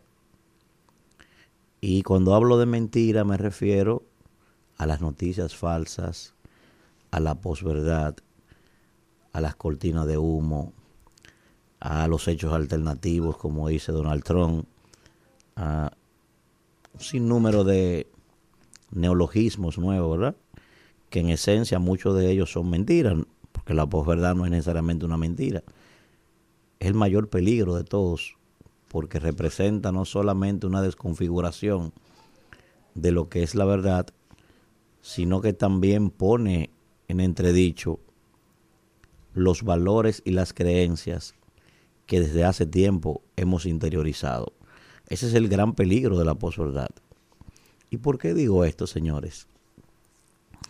Sería una ilusión uno venir aquí a decir que las mentiras, ¿verdad? O la, o la posverdad es un fenómeno del siglo XXI, porque la verdad es que no. La mentira vive con el ser humano. Es parte de su idiosincrasia, es parte de sus creencias, es parte de su forma de reflexionar. Por ejemplo, la primera mentira que conoce el mundo es la idea de la divinidad gubernamental. Precisamente desde que se formaron los primeros estados esclavistas, la primera mentira que existió es que ese señor estaba puesto ahí no por una voluntad de él, sino que era un inshaku. ¿verdad? Un inshaku es un locatario de Dios, que ese señor estaba ahí por los designios en, aquel, en aquella época, como eran politeístas, por los designios de los dioses. Y después aparecieron entonces los Osiris, que ya no eran Inshaku, sino que eran los propios dioses convertidos en hombres. Esos individuos eran los únicos que tenían la capacidad y el mandato de interpretar la voluntad de Dios. Si fuera en el siglo XXI, yo dijera, bueno, eran los únicos que en aquella época tenían el WhatsApp y el número privado de Jesucristo. Solo ellos. Y la gente creyó eso. Y a mucha gente le metieron eso en la cabeza, sobre todo los filósofos, se encargaron de vender ese discurso. Y no se quedaron allí. También extrapolaron eso a la vida de los seres humanos. Aparecieron los tótems, la gente le hacía reverencia a los tótems, que diferentes dioses, un instrumento de palo, de qué sé yo qué cosa. Y después inclusive la gente creyó la idea de que si su cosecha se perdía por un fenómeno natural era porque usted no estaba haciendo la voluntad de los dioses y se le había castigado a usted. Y también en sentido contrario, si su crianza de ganado prosperaba, era porque usted había sido bendecido por los dioses, porque usted estaba haciendo su voluntad. Esa fue la primera mentira del mundo que hoy conocemos. Y posteriormente hay una... El primer fenómeno de posverdad, o el más importante de ellos, es el lavado de manos de Pilatos. ¿Eh? Pilato vendió la idea al mundo y así lo han reflejado de que él no tuvo nada que ver con... Y sin la firma de Pilato no crucifican a Jesucristo. Yo sé que mucha gente, mucha gente va a entrar en discusión de que eso es un mandato, que eso estaba escrito. Yo me estoy alejando de allí. Yo me estoy quedando en la parte sociológica y del debate científico, no, no religioso. Sin embargo, esa es una expresión de posverdad. Y después, para venir más para acá, ¿verdad? Por ejemplo, el propio Augustus se convirtió en el primer emperador de Roma en el siglo I, precisamente a través de una campaña de mentiras. ¿Eh? Después, inclusive, a finales del siglo XIX, en Estados Unidos hubo una guerra de amarillismo, de mentiras. El propio Pulitzer, que hoy hay un premio inclusive con su nombre, fue uno de los principales promotores de eso. ¿Y hoy qué tenemos, señores? Hoy tenemos, ¿verdad? Con esta eclosión de la tecnología, con la eclosión de las redes sociales, en el mundo hay un gran desafío hoy. No solo un desafío de luchar contra la verdad, no. Es que hasta, hasta personas pensantes, señores, hasta gente que es erudito, hoy comete el error de montarse en noticias que son falsas, en montarse en noticias que son instrumentos de la posverdad. Les voy a poner un ejemplo. Hoy WhatsApp, por ejemplo, solamente permite compartir con cinco contactos una información y no como pasaba antes, que creo que eran 256, precisamente por lo que pasó en la campaña de Bolsonaro. Fueron tantas las mentiras que se promovieron a través de WhatsApp en la campaña de Bolsonaro que hubo que tomar correcciones para eso. Lo mismo pasó con Donald Trump. Y hoy el peligro más grande de esas mentiras, de esa posverdad y de esas cortinas de humo, señores, es que también ya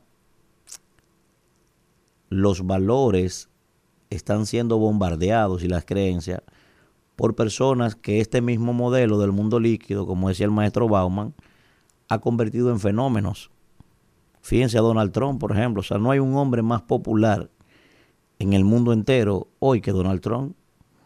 Sin embargo, muchísimas de las cosas que ese hombre habla a diario son mentiras. Y la gente la cree y encuentra quien le siga. Y eso es una discusión muy seria. Por ejemplo, mírenlo aquí, en este pequeño libro que está aquí, para mí uno de los mejores libros que se ha escrito en todo el siglo XXI, del gran maestro de maestros Giovanni Saltori, él dice que hay un empobrecimiento de la capacidad de entender. El homo viden, señores. Dice el maestro ahí que la sociedad que estamos viendo es una sociedad de un animal vidente. La sociedad está teledirigida por lo que ve en redes sociales, por lo que ve en televisión, y no hay reflexión ni discernimiento ninguno. Y precisamente gran parte del entendimiento y de la capacidad que desarrollamos los seres humanos de ese proceso cognitivo en el cerebro se debe precisamente a la capacidad de abstracción de nosotros. Si usted no entra en ese proceso, es muy difícil que usted tenga capacidad de discernimiento, que usted tenga pensamiento reflexivo, que usted haga un análisis lógico de las cosas. El maestro Humberto Eco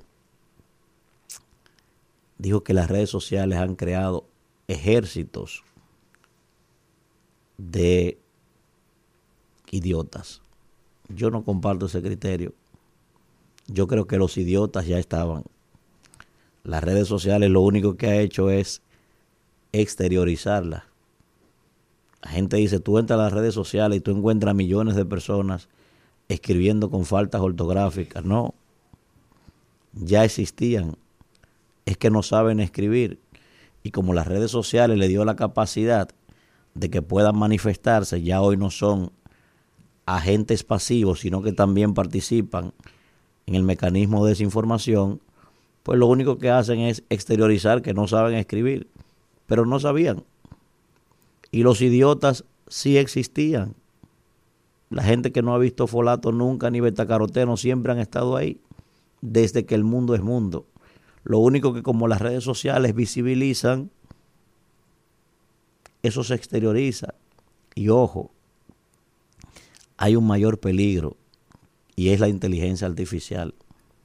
Es que cada vez que usted da un me gusta, es que cada vez que usted pone un comentario positivo, es que cada vez que usted dice por su teléfono hablando, a mí me gusta tal cosa, y lo que usted se está refiriendo, lo que usted le dio un like, es una noticia falsa, ese algoritmo inmediatamente del celular empieza a mandarles cosas a usted a través de los cookies vinculado a eso que también son falsos.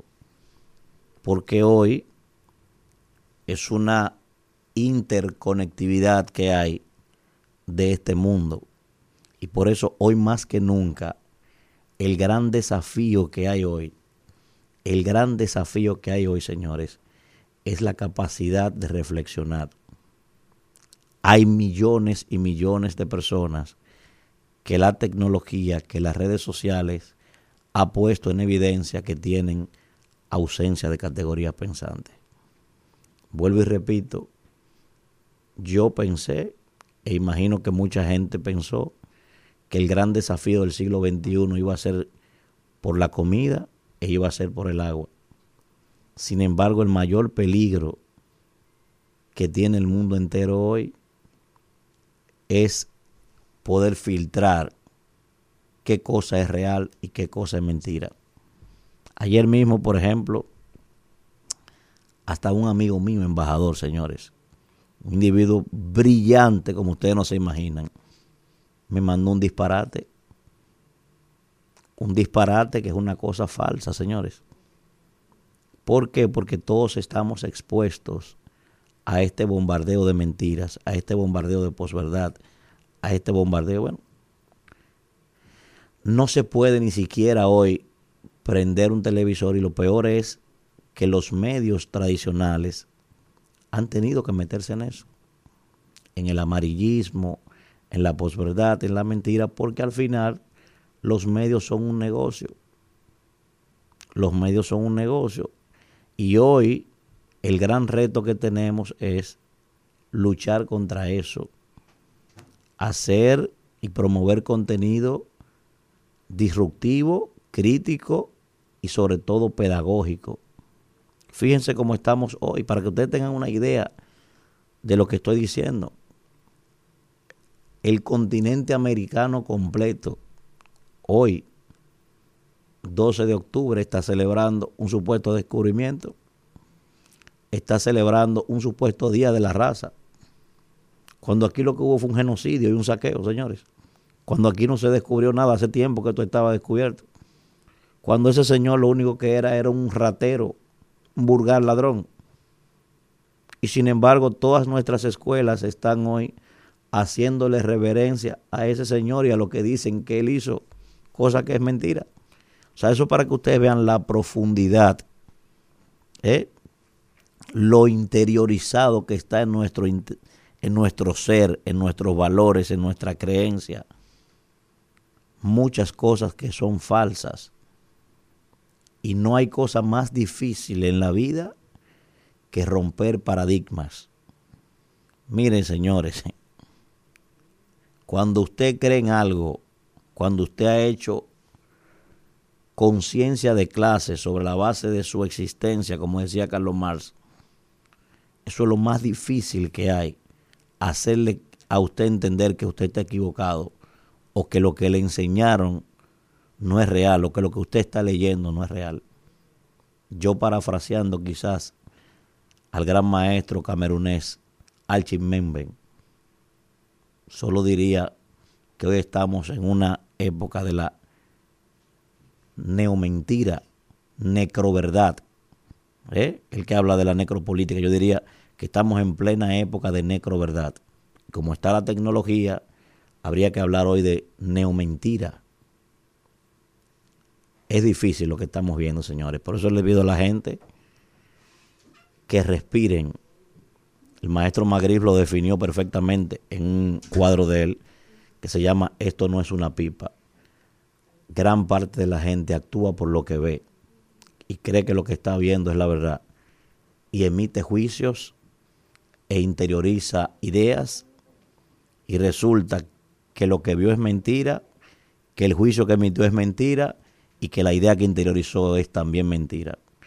Y no importa, señores, que la usen con tecnología, que la hagan profesionales, que la digan personas muy famosos, que esté interiorizado, las mentiras no importan los años que pasen, seguirán siendo mentiras. Adelante, Isidro. Bueno, regresamos en este rumbo de la mañana cuando son las 8 y 18 y vamos a darle los buenos días a la mamá de Colón. Buenos días, compañero. Aclare que el 12 de Digo, octubre la, digo, a la- Sí, a yo la sabe. madre a la madre de, Cristóbal a la- Colón. sí, a la madre No de la mamá de Colón, y Matías, mis herederos al trono. Oye, eso. Sí. Buen día, Víctor, Manuel, Elvin, Kimberly, Alfredo. De entrada, yo escuché que todos ya felicitaron a mi compañera y yo lo hice ayer por el grupo, pero también no quiero perder el privilegio de felicitarla, decirle que tire para adelante, que me Próxima siento orgullosa, que cuenta con, conmigo No te pongas y decirle problemas. a la gente, decirle a la gente, porque este es un pueblo malagradecido, ingrato, desgraciado, y como usted lo quiere llamar. Porque yo recuerdo que cuando Kimberly era eh, alcaldesa de La Guayiga, eso era un fenómeno. Oh, sí. Y eso era una lumbrera, una muchachita joven es. brillante, y todo el mundo destacaba la trayectoria de esa niña, esa, problema esa alcaldesa, eh, eh, que sacó 22 adelante de años, 22. Y sí. mira, y eso era un fenómeno. Ah, no, pero vino una gente, le hizo un reportaje malintencionado y ya toda esa buena obra se olvidó. Y ya nadie recuerda todo lo bueno, porque usted puede pasar en este país años haciendo una buena obra y un día porque a alguien se le ocurre cogérsela contigo, ya todo se olvida. Así es. Entonces, pero la historia está ahí y el tiempo pone cada cosa en su lugar. Hermana, pero La lo grande no es eso, Manuel. discúlpame, Kimberly. Es que ella, en su función, yo solo he tratado de explicar. Está hablando el, el- el- quizá la, la manopla de hierro de esta gestión de Luis Abinader. Está hablando. Esa joven duró menos de tres meses. Menos de tres meses. Menos de tres meses, oiga esto. Creo que ni cobró. No, no. Oigan esto, oye, oye. No pudo cobrar. No, oye, oye, oye, oye, oye, oye, oye, Ella se, ella se va de ese cargo, no porque ocurrió nada en su gestión en el Ministerio de la Juventud, sino por el cuestionamiento de su declaración jurada de bienes. Yo tengo yo en bienes como 40 millones y debo 39. y debo 39. Sí, pero que- Entonces tuve una, una declaración mía. Alfredo de tiene, Es que la Alfredo gente tiene la- 40 millones de pesos. Es que en este pero país- debo, debo 39. La gente no sabe lo que son pasivos y lo que son activos. La gente no sabe lo que son pasivos y lo que son activos. La gente no sabe leer una Ya. declaración jurada. Entonces tú oyes la funcional. gente comentando de que no, porque ella Eso robó en el gobierno. Para que la gente repite lo que oye. Lo que oye. Eso de sus Eso 40 es millones, el ¿cuánto te debe, profesor? funcional, por eso es que hay que enseñarle a los Yo tengo, niños yo a tengo como leer. 50 millones. ¿Y cuánto debe? Yo tengo que deber como 55. Ya tú sabes. Entonces ya ¿Y tú sabes cuánto tantos tiene. millones? Porque yo no, Yo yo no tengo más que una bermuda. Vamos, a podría. vamos a empezar a sacar un- cuenta un- de tu closet. Un apartamento. Nada más en el closet, ¿verdad? Un apartamento en los girasoles. Oye, oye. Te piden a ti por cualquier Seis disparate millones. 6 millones. Y tú das uno y debes cinco. Y por ejemplo, cuando Cuidado, yo compré, cuando yo compré mi apartamento costaba tanto, pero el día de hoy ya Sí. cuesta el triple. Sí. Por ejemplo, para ¿y que usted tenga una idea. Ah, lo debo todo. Un 30%. preocupado. Ah, tú estás preocupado. Manuel levantamos Cruz. a la misma hora. Yo tengo dos bermudas. ¿Podría? Oye, Ay, oye, Manu- oye, ay, Manuel, ay, Manuel, por favor. Aquí el único Usted que va a humor. Salvatore a meterse Usted no aguanta una auditoría visual. Usted- Manuel no aguanta una auditoría visual, Manuel. De un motor 70 en los girasoles. De Chando. limpiabota. De limpia bota. Ha saltado una High Country Tahoe. Cuidado. Oye bien. Y la parqué aquí No, no. en RCC Media toda la Pero mañana. él tiene derecho. Oiga, Él tiene No derecho. aguanta una No, pero ¿cuánto te cuesta la Tahoe? 18 años ¿Cuánto te cuesta la trabajando. Yo no tengo Pico, derecho. 107 Profesor, usted- por ahí. ¿Cuánto cuesta la Tahoe? ahora Como mismo? 107 por ahí. 107 la High Country. Esos son 6 millones y pico de pesos. Ajá. Sí, sí, sí. sí. Y, y él nada más paga un millón. ¿Usted me entiende lo que le estoy diciendo? Ay, el 80%. Manuel anda en una jipeta de 6 millones de pesos. La No te ignorancia pongas a es eso, que la atrevida. gente que es verdad, muchacho, el carajo. No di que Dios te oiga. De, de, de Usted dónde? se puso a decir que me depositaron 15 millones y ya andaba un audio por ahí porque es que este país es Profesor, oiga, oiga lo que noticia Lo, hoy. lo acabo de decir en mi comentario. Oiga qué noticia Óyeme, hoy. es Oiga, que este oye, país- oye, oye. En, eh, decía, oye, hay, oye, hay un, hay un, ¿usted recuerda cuando íbamos para, para Barahona, que yo paré un dulcero? ¿Usted lo recuerda? Dice ese dulcero, es nada que tienen. Profesor, oiga no hay nada en esa cabeza, Dios Profesor, mío. oiga esto. Usted sabe que el decano de la prensa dominicana, en la mañana de hoy, trae un trabajo eh, que dice: cinco figuras de la farándula dominicana quedan búho afectados. Esa es otra. Oye bien, oye. Búho afectado, ya. Búho bueno. Sí, por la afectado. operación búho. por fraude en la cooperativa Herrera. Y Qué señala barbaridad. Y usted va a seguir. como número uno a Michael Miguel, Que es un abuso esa vaina. Que están a haciendo Caro. Brito, Claro. a Rafa un Rosario, abuso que tenía como 9 millones ahí, a Marcel, Que es un estafado. oye, y a Domingo Bautista. También a Domingo. Sí, oye, ¿por qué? Pero, Domingo ahí. En la tarde de ayer, Ay, el maestro Domingo.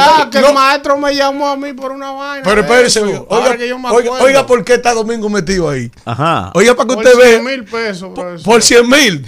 Que lo cogieron. Porque le deben cuatro facturas de 40 mil pesos. La, la, la vaina, la, la, la. Él, él, tenía publicidad de ahí. Oye. Yo, cuqueando al maestro no, ayer en, el, en el, en el, en el meridiano, que estoy con él en el meridiano Oye, ya lo mencionaron ahí. Tú ves que es una falta de respeto. Es una falta de respeto. Mira, la L que le deben, oye, profesor, están poniendo ahí para que, gente, mi comentario para que la gente hoy, a especular el comentario mío hoy, yo voy a poner un audio de Michelle Dicen. Hmm. Que creo que es culpable, Michel Dicen, aunque un tribunal lo descargó. Oye, oye, Profesor, mire, yo voy a poner un audio. Es más, yo se lo voy a compartir a Kelvin hoy. Oye, en mi Alfredo. comentario, porque va a ser épico. Mira, mira, Alfredo. Usted verá eso. Mira, Alfredo, yo quiero decir. ¿Hasta dónde llegan los juicios avanzar, vamos, y la profesor, deme, politización de deme la un segundo? Ey, profesor. ey, tenemos que Profesor, deme avanzar. 30 segundos, Vamos. hágame el favor, mire, deme, deme 30 segundos. Deme 30 segundos, mire. Yo quiero decir lo siguiente, escuche bien. Yo, yo pienso, mire, mire lo que, mire lo que acaba de pasar con Domingo Bautista. Sí. Oye, es un abuso, es un irrespeto. Oye, No hay piedad. eh, oye, lo que se está haciendo con el maestro Michael Miguel y ahora, y ahora con Domingo Bautista, con ese caso. Es una falta de respeto, óyeme, que no se le debe permitir No hay a nadie. piedad, papá. Coño, Michael Miguel es una gloria de este país, un tipo que le ha servido a este país. Y que todo el mundo sabe que lo poco que hace Michael Miguel es ayudar a gente, los pueblos. Alfredo. Yo lo que no Es una entiendo, locura el esa vaina. Ustedes me pueden complacer a mí. Este afán de, de Vamos buscar a sonido a la gente. la, canción No. a los caídos. Coño. La Abandono la tierra querida, a otro mundo más lindo me iré. Vámonos.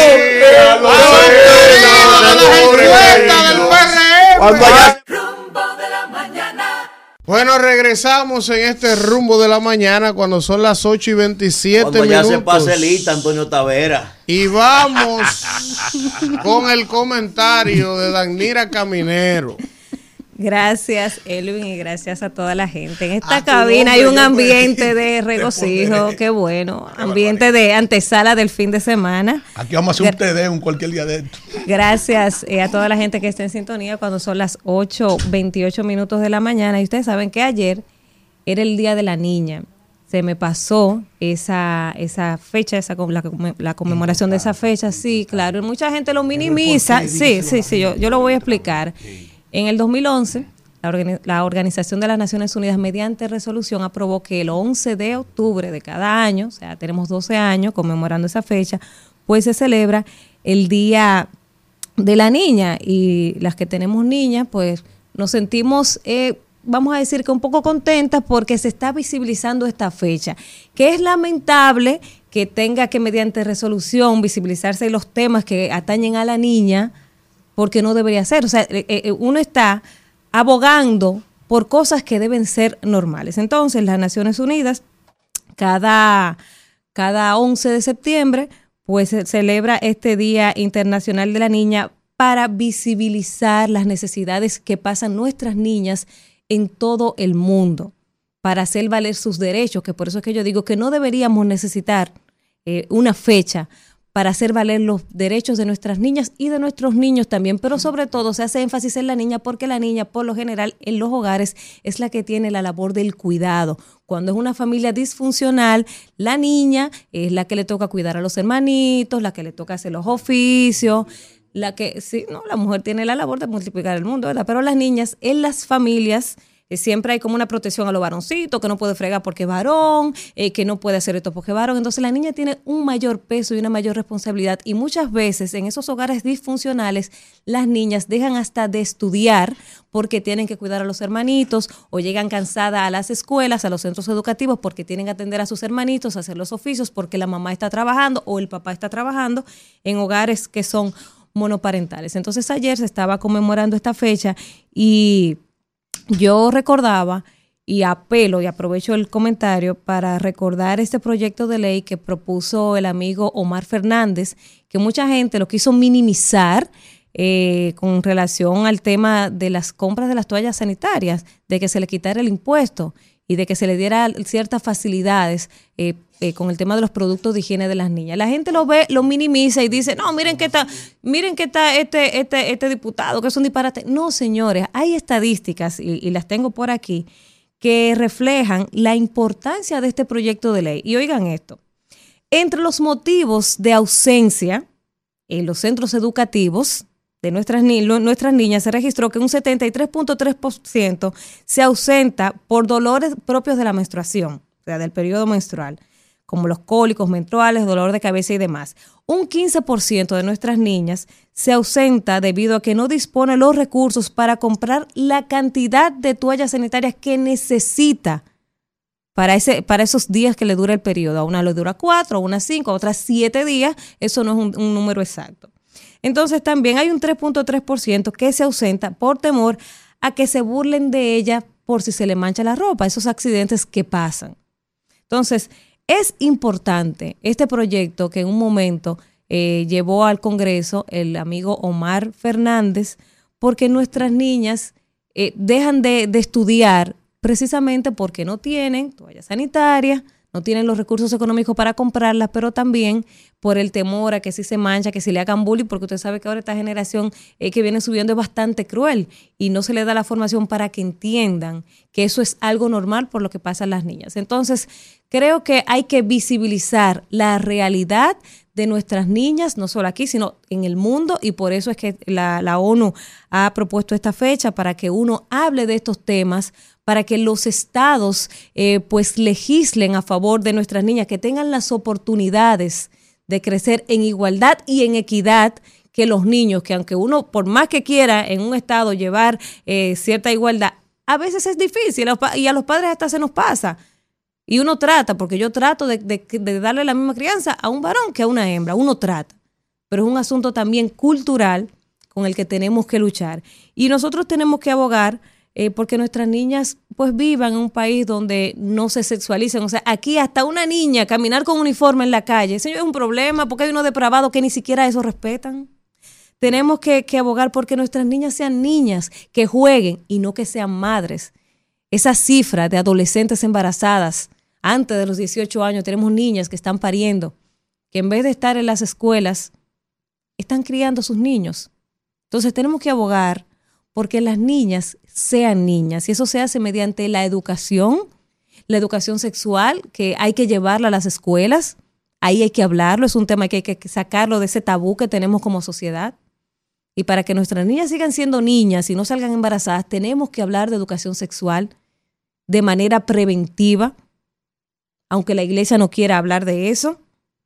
Tenemos también que enseñarle a nuestras niñas sobre ciencia, sobre tecnología, que no sean solo eh, temas de hombres, sino que las niñas también participen de estos temas, que se le, se le brinde a nuestras niñas información oportuna para el tema de la educación sexual, para que puedan denunciar los abusos, porque muchas niñas son abusadas y no tienen la información de cómo, de cómo gestionar ese abuso. Entonces hay que abogar porque nuestras niñas tengan esas oportunidades que crezcan en una sociedad libre de violencia sexual y de violencia física. Es mucho lo que nos falta por avanzar como sociedad en este tema de nuestras niñas y por eso es que hay que hablar, deberíamos hablar todos los días de esto, pero ya que hay un día específico, entonces vamos a, visibilizar la realidad de nuestras niñas en la sociedad y luchar desde cada espacio que tengamos para que los gobiernos pues hagan lo que tengan que hacer que hagan su parte para que nuestras niñas crezcan en un ambiente sano, para que sean niñas. Porque a eso es que yo aspiro, a que mi niña tenga toda la libertad de ser niña, que queme todas sus etapas, que sea lo que ella quiere ser, pero yo aspiro también a que el gobierno, a que el Estado, no, no lo voy a politizar, no el gobierno, no, a que el Estado dominicano, porque los gobiernos duran cuatro años, a que el Estado les cree las condiciones a nuestras niñas para que puedan hacer todo eso que le brinde la educación para que puedan ser niñas, crecer niñas libres, sin tener que ser obligatoriamente la que se cargue del cuidado en el hogar. Eso quería eh, recordar, eh, tocar, porque ayer se me pasó la fecha, pero también quiero eh, aprovechar el tema para una denuncia de una madre que está preocupada porque ella dice, mira, yo veo por aquí muy bien el tema del transporte escolar, es una buena iniciativa, a pesar de que existe una denuncia de ciertas irregularidades con los costos, porque una cosa no quita la otra. Una, es, una, es, una, un proyecto noble, necesario, porque ahorra, aporta a la economía del hogar, porque hay padres que tienen que pagar pasajes para llevar a su niño a la escuela y demás. Ahora, eh, el macuteo que hubo ahí, eso, eso, eso es lo cuestionable. Entonces, ya que se puso en práctica ese proyecto, Sí, hubo un macuteo ahí que todavía no se ha esclarecido. Eso no a eso no se le dio respuesta de ningún tipo. Ahí se hicieron unas licitaciones irregulares y eso pasó sin pena ni gloria. Aquí la noticia de la tarde, tumba la noticia de la mañana y eso quedó ahí. Pero ya el, proyecto está en marcha, eh, hay que tirar para adelante, uno tiene que valorarlo porque de verdad es un proyecto bueno, es una iniciativa que dejó ahí engavetada el pasado ministro Roberto Fulcal y esto lo está implementando y qué bueno. Ahora, ya el proyecto está en marcha. Y yo creo que hace falta un poco de información a la población, porque mucha gente no sabe, y sobre todo, no, no solo los usuarios, sino, por ejemplo, eh, aquí eh, no, sabemos que tenemos un tema con el tránsito. Los motoristas son los dueños de la calle, ellos hacen lo que les da la gana. Entonces tenemos una situación y es que eh, no respetan. Usted sabe, por ejemplo, que en Estados Unidos cuando hay un autobús parado, le sale un letrero de stop para que los vehículos que vienen atrás o que vienen adelante, que van a cruzar, se paren porque se entiende que el autobús está parado esperando niños que van a cruzar calle y demás. Entonces aquí nada, nadie respeta nada y está pasando que los motoristas van como chivo- chivos sin ley cuando los niños van a cruzar para montarse en el autobús y demás. Entonces yo entiendo que tenemos que reforzar mediante alguna campaña educativa a la población para que este servicio de los autobuses escolares sea bien aprovechado y no ocurra una desgracia, porque aquí nadie respeta el tránsito. Entonces se para el autobús escolar a esperar a los niños, pero entonces vienen los motoristas que no respetan. Yo creo, me parece que los autobuses de aquí no tienen ese letrerito de stop, ¿verdad? Entonces vamos a ponerle el letrerito de stop y hacer la campaña para que la gente entienda que cuando el autobús está parado y ese letrero de stop está puesto ahí, usted tiene que pararse y respetar a que los niños crucen, a que los padres los crucen y se monten en su autobús. Y hasta que ese letrero no se cierre, usted no puede pasar porque se está poniendo en riesgo la vida de niños que están haciendo uso de ese servicio, que es muy necesario, porque como dije al inicio, representa un ahorro en la economía de los hogares, que en vez de pagar pasaje, entonces mandan a esos niños en transporte escolar o a esos niños que caminaban eh, kilómetros para ir a la escuela, ahora van en transporte, qué bueno. Entonces vamos a hacer a cuidar la vida de esos niños, vamos a implementar una campaña, vamos a ponerle los letreros a los autobuses para que si la gente entienda y aprenda, que cuando el autobús está parado, usted tiene que darle el paso, la preferencia a los niños y proteger su vida. Hasta aquí lo dejo, Isidro. Rumbo de la mañana. Aleluya, gloria. Ay, tengo un gozo en mi alma. Gozo. Gozo en mi alma. Gozo. Me mandaron una factura de más de 400 mil pesos. Ahí. Estoy dando rodillas desde por la mañanita, desde las Ahora 5 de la mañana. Señores, señores, vamos a continuar, vamos a continuar con los comentarios del rumbo de la mañana, a ver si de aquí a ahorita Este país no me va a aparece un invitado. Cuidado. Vamos Cuidado, con eh. comentario del señor Víctor Villanueva. Bueno, eh, en lo que el hacha va y viene, en lo que se diluye el día a día, correctamente, en lo que se diluye en el día a día con el tema de Haití, que si sí, que si no, que si abrieron, que si no vamos a pasar por ahí. Hay temas en el orden interno que siguen sus cursos, incluyendo el político electoral. Eh, en este caso, eh, con todo lo que se ha ido eh, hilvanando en las organizaciones partidarias en el país, hay algunas estratagemas que es importante ponerle eh, algunos puntos para aclarar desde la óptica personal de mi parte lo que es el debate nacional. Aquí, eh, cuando usted ve las voces eh, propias del oficialismo, se tiene como que un frenesí muy marcado en eh, hacer planteamientos de cara a lo que es la agenda de las alianzas de la oposición. Y la oposición que tiene un quehacer diario marcado está enfrentando un conjunto de circunstancias de, em- de embestidas desde el propio gobierno que es natural. Al gobierno le corresponde hacer su tarea, al PRM le corresponde hacer su trabajo para evitar que esa alianza se, se concrete ya en los niveles que se están negociando. Pero también eh, se evidencia cómo algunos actores dentro de esas propias organizaciones, sobre todo del lado del Partido de la Liberación Dominicana, cómo han ido actuando eh, en su condición de doble agente para eh, supuestamente son parte de las comisiones de negociación, pero a la vez rinden tributos por cuestiones muy particulares a lo que es el oficialismo. Pero por otro lado, hay actores que se debaten en distintos dilemas en cuanto al, al debido, a la debida diligencia de la gestión de las negociaciones, pero también tienen una espada de Damocles que no le permite accionar y quien ostenta esa espada es el gobierno, sobre todo eh, empujada por el Ministerio Público. Pero eso no, eh, digamos que es parte de- del quehacer, eso es parte de los oficios. Pero por otro lado, se tiene entonces que se quiere solapar la verdadera realidad que le ha devenido al PRM después de su proceso interno pasado y con los anuncios que están haciendo con las encuestas, eh, definiendo sus candidatos a diputados, su candidato a senadores, otros alcaldes, etcétera, etcétera. Y ahí está pasando algo que en, lo que el oficialismo quiere eh, solapar con lo que va en las alianzas, las negociaciones de las alianzas de la oposición, el oficialismo tapa el verdadero drama que tiene internamente.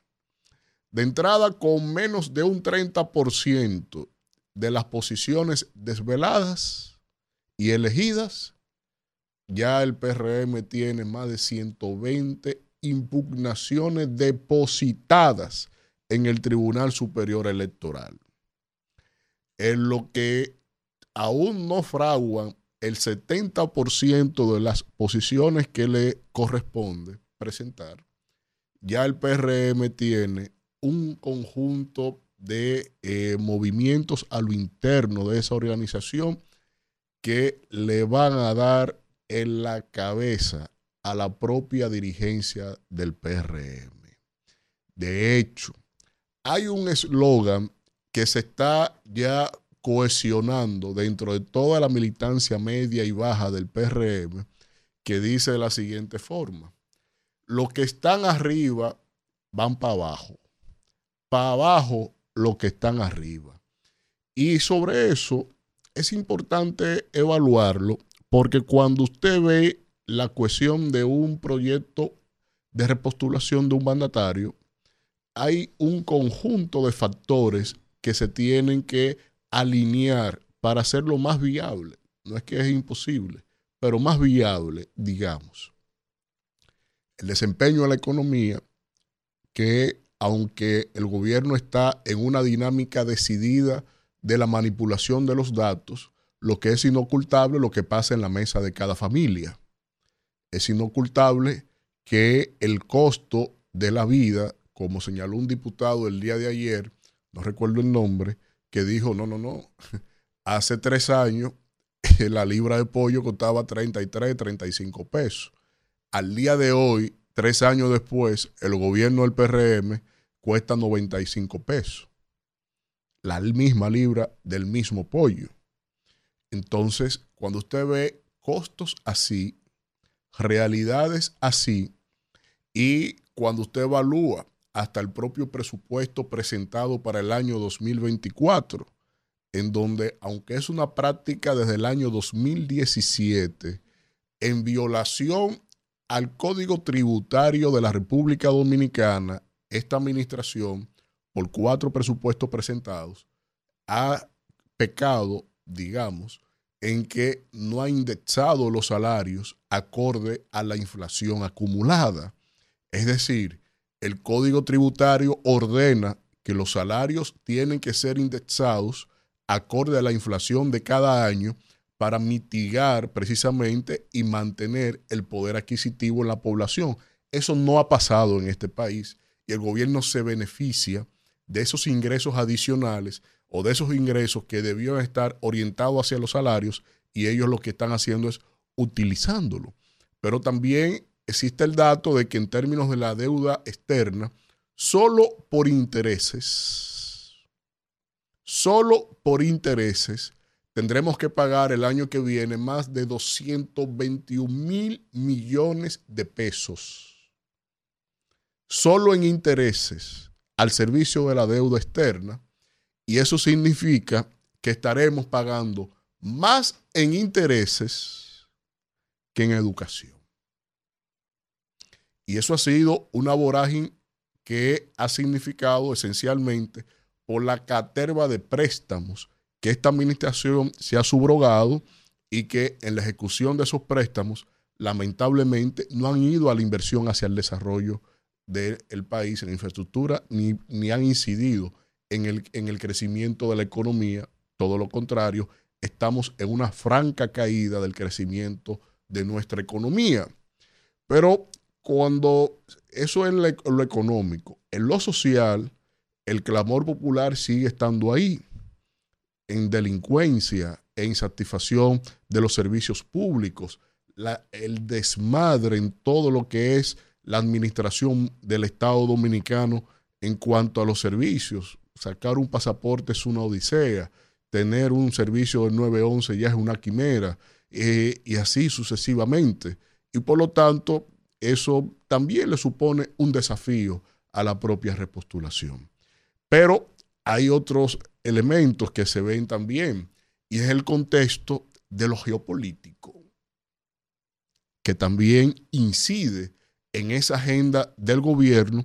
Y cuando usted ve lo que ha hecho el PRM con este proceso, está bastante claro que Luis Abinader está pulgando el año 2020 con este proceso.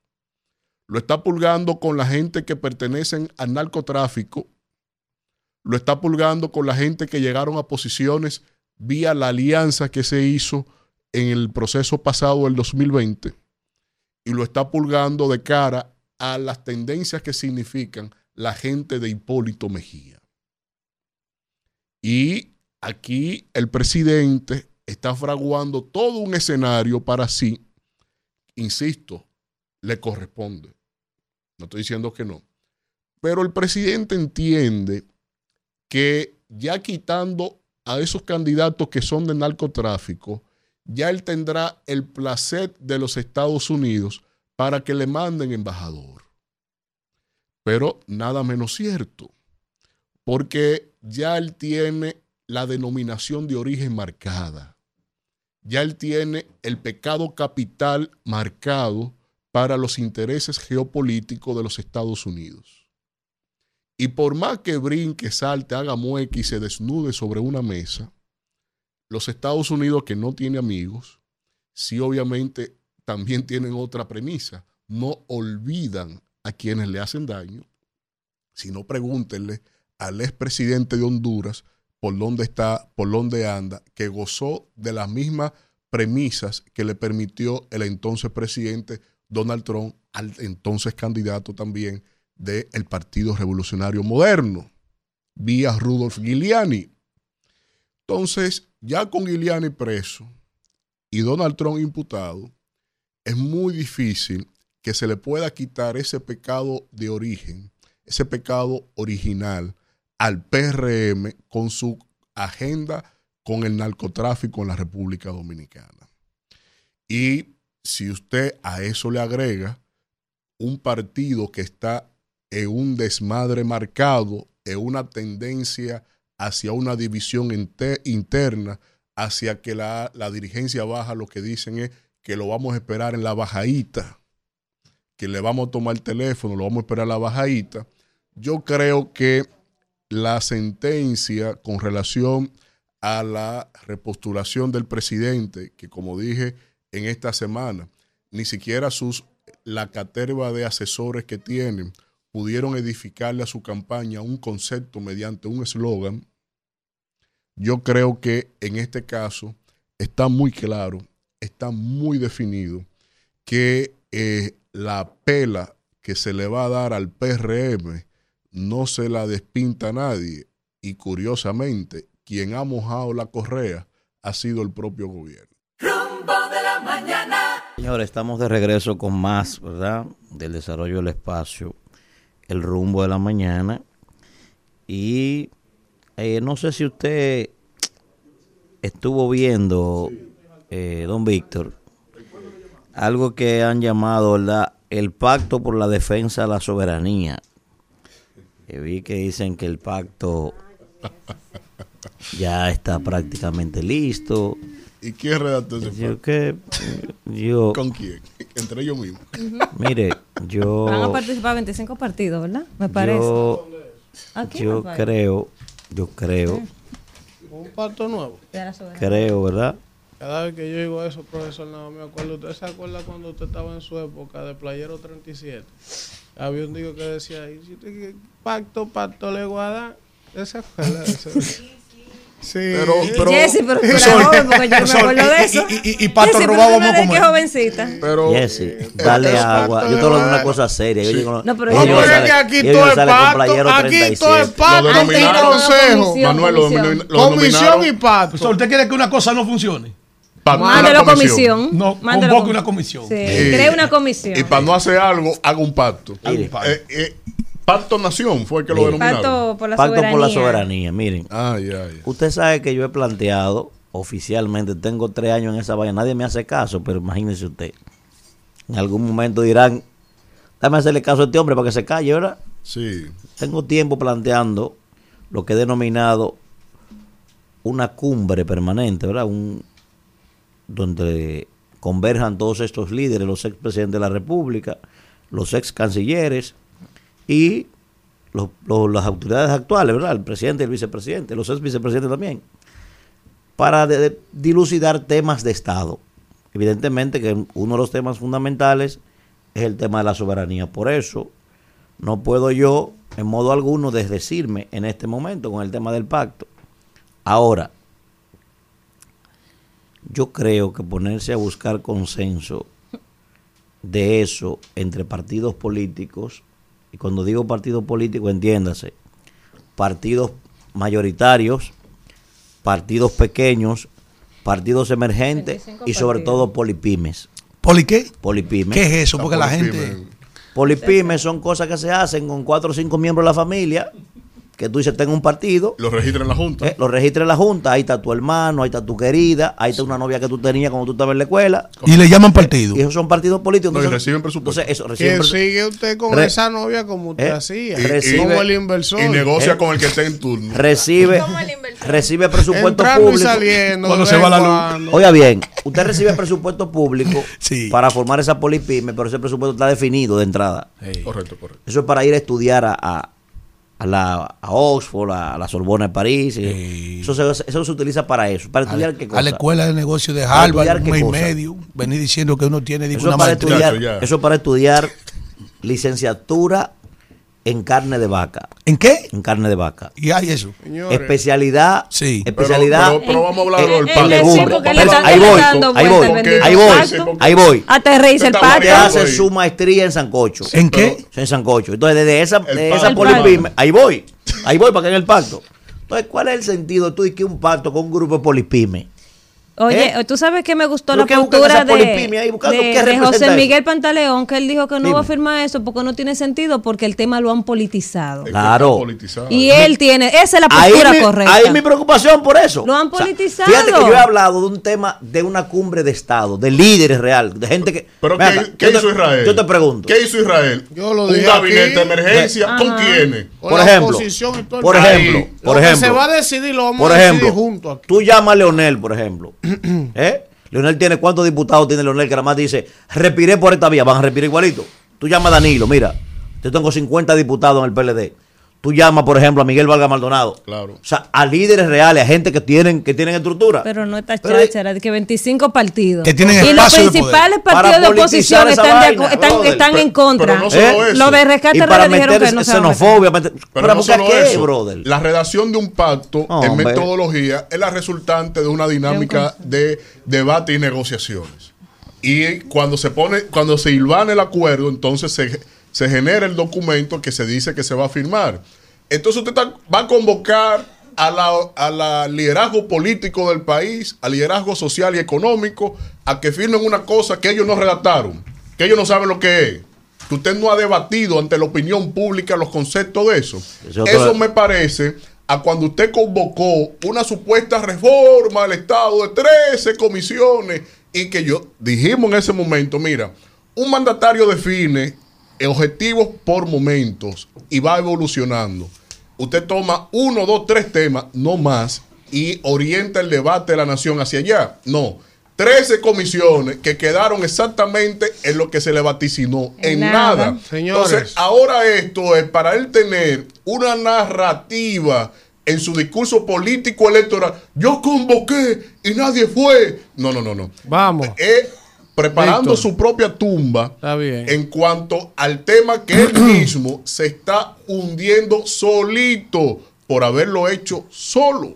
Señores, miren, eh, antes de irnos a la pausa, no es que uno quiera, ¿verdad?, augurar situaciones complicadas para ningún partido, pero yo le había dicho hace un par de semanas aquí que compraran palomitas, ustedes se acuerdan.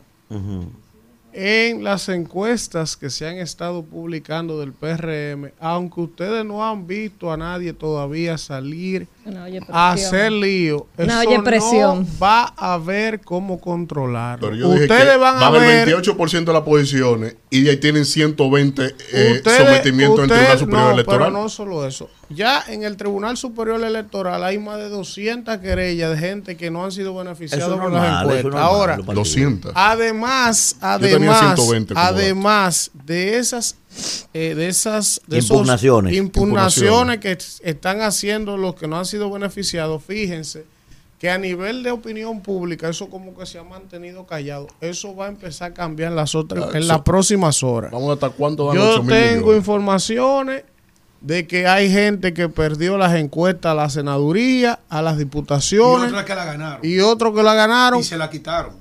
que van a hacer su lío mediático. Ah, eso no. van a hacer su lío. Ellos Lo no van a van a quedar callados. van a Y otros, y otros. No hay cama para y déjame tanta decirle gente, algo, compañero, y no déjame van decirle a algo, porque para mí eso es relativo. Y a- a- el, el caso de Eh, ayer. Ahí voy, ahí voy. También Alfredo en y yo otro partido ayer. desayunando ayer. En Ayer el fue- PLD también hicieron un matadero. No, no, no, no. Ayer. En el PLD Escuche viene esto. su lío y en la No, fuerza no, del ya pueblo empezó. también. Escuche esto, No, mire, escuche esto. maestro. Hay atención al PLD. Escuche esto. Ayer Alfredo y yo estábamos desayunando Eso ahí. no se lo contó nadie. Escuche, nosotros. y él se sentó con nosotros. Ay, Dios. Cádiz Corporán. Hermano Oiga mío. bien, oiga bien. Hicieron un, un Yo no conocía, escuche, yo no me conocía a Gadi, a Gadi yo lo conocí en este programa. Estábamos, creo, creo que creo que estábamos allá arriba cuando eso. Gadi, hermano mío. Y Pero cuando yo escuché a ese caballero, maestro, yo dije, pero ¿y este joven? De la frontera, este tipo, con este nivel y este manejo del tema eléctrico y la vaina. Oye bien, y ese joven, un partido derrumbado, que está en un pleno proceso de autodestrucción.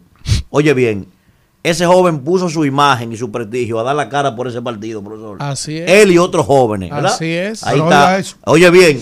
Oiga. Oh, profesor. Y ese joven, él mismo, oye bien, perdió una encuesta, profesor, con un 3%. Aún, que yo dije, ese partido lo primero que debió hacer fue lo, lo que resistieron las ofertas, los que están ahí, cuando ese partido está derrumbando, debieron preservarle su, su, su reserva esa gente, a los diputados actuales. Por eso lo desmontaron al hombre. Y nosotros, oye, no lo desmontaron, no me dice el hermano. Yo vengo y no aspiro a senador. Todos los alcaldes de la provincia son de él, de su equipo. Oye bien, a todos los alcaldes se lo quiere llevar el gobierno y no han podido.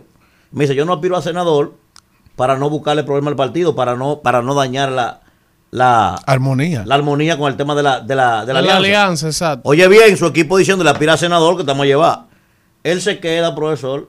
A uno de los alcaldes le ofrecieron de todo del gobierno. Y va donde él, oye, me está, Y a él también le han ofrecido de todo. Y lo llaman del partido y le dicen a los alcaldes, ustedes van todos tan reservados. Profesor, y ahora están los alcaldes, se lo desmontaron también.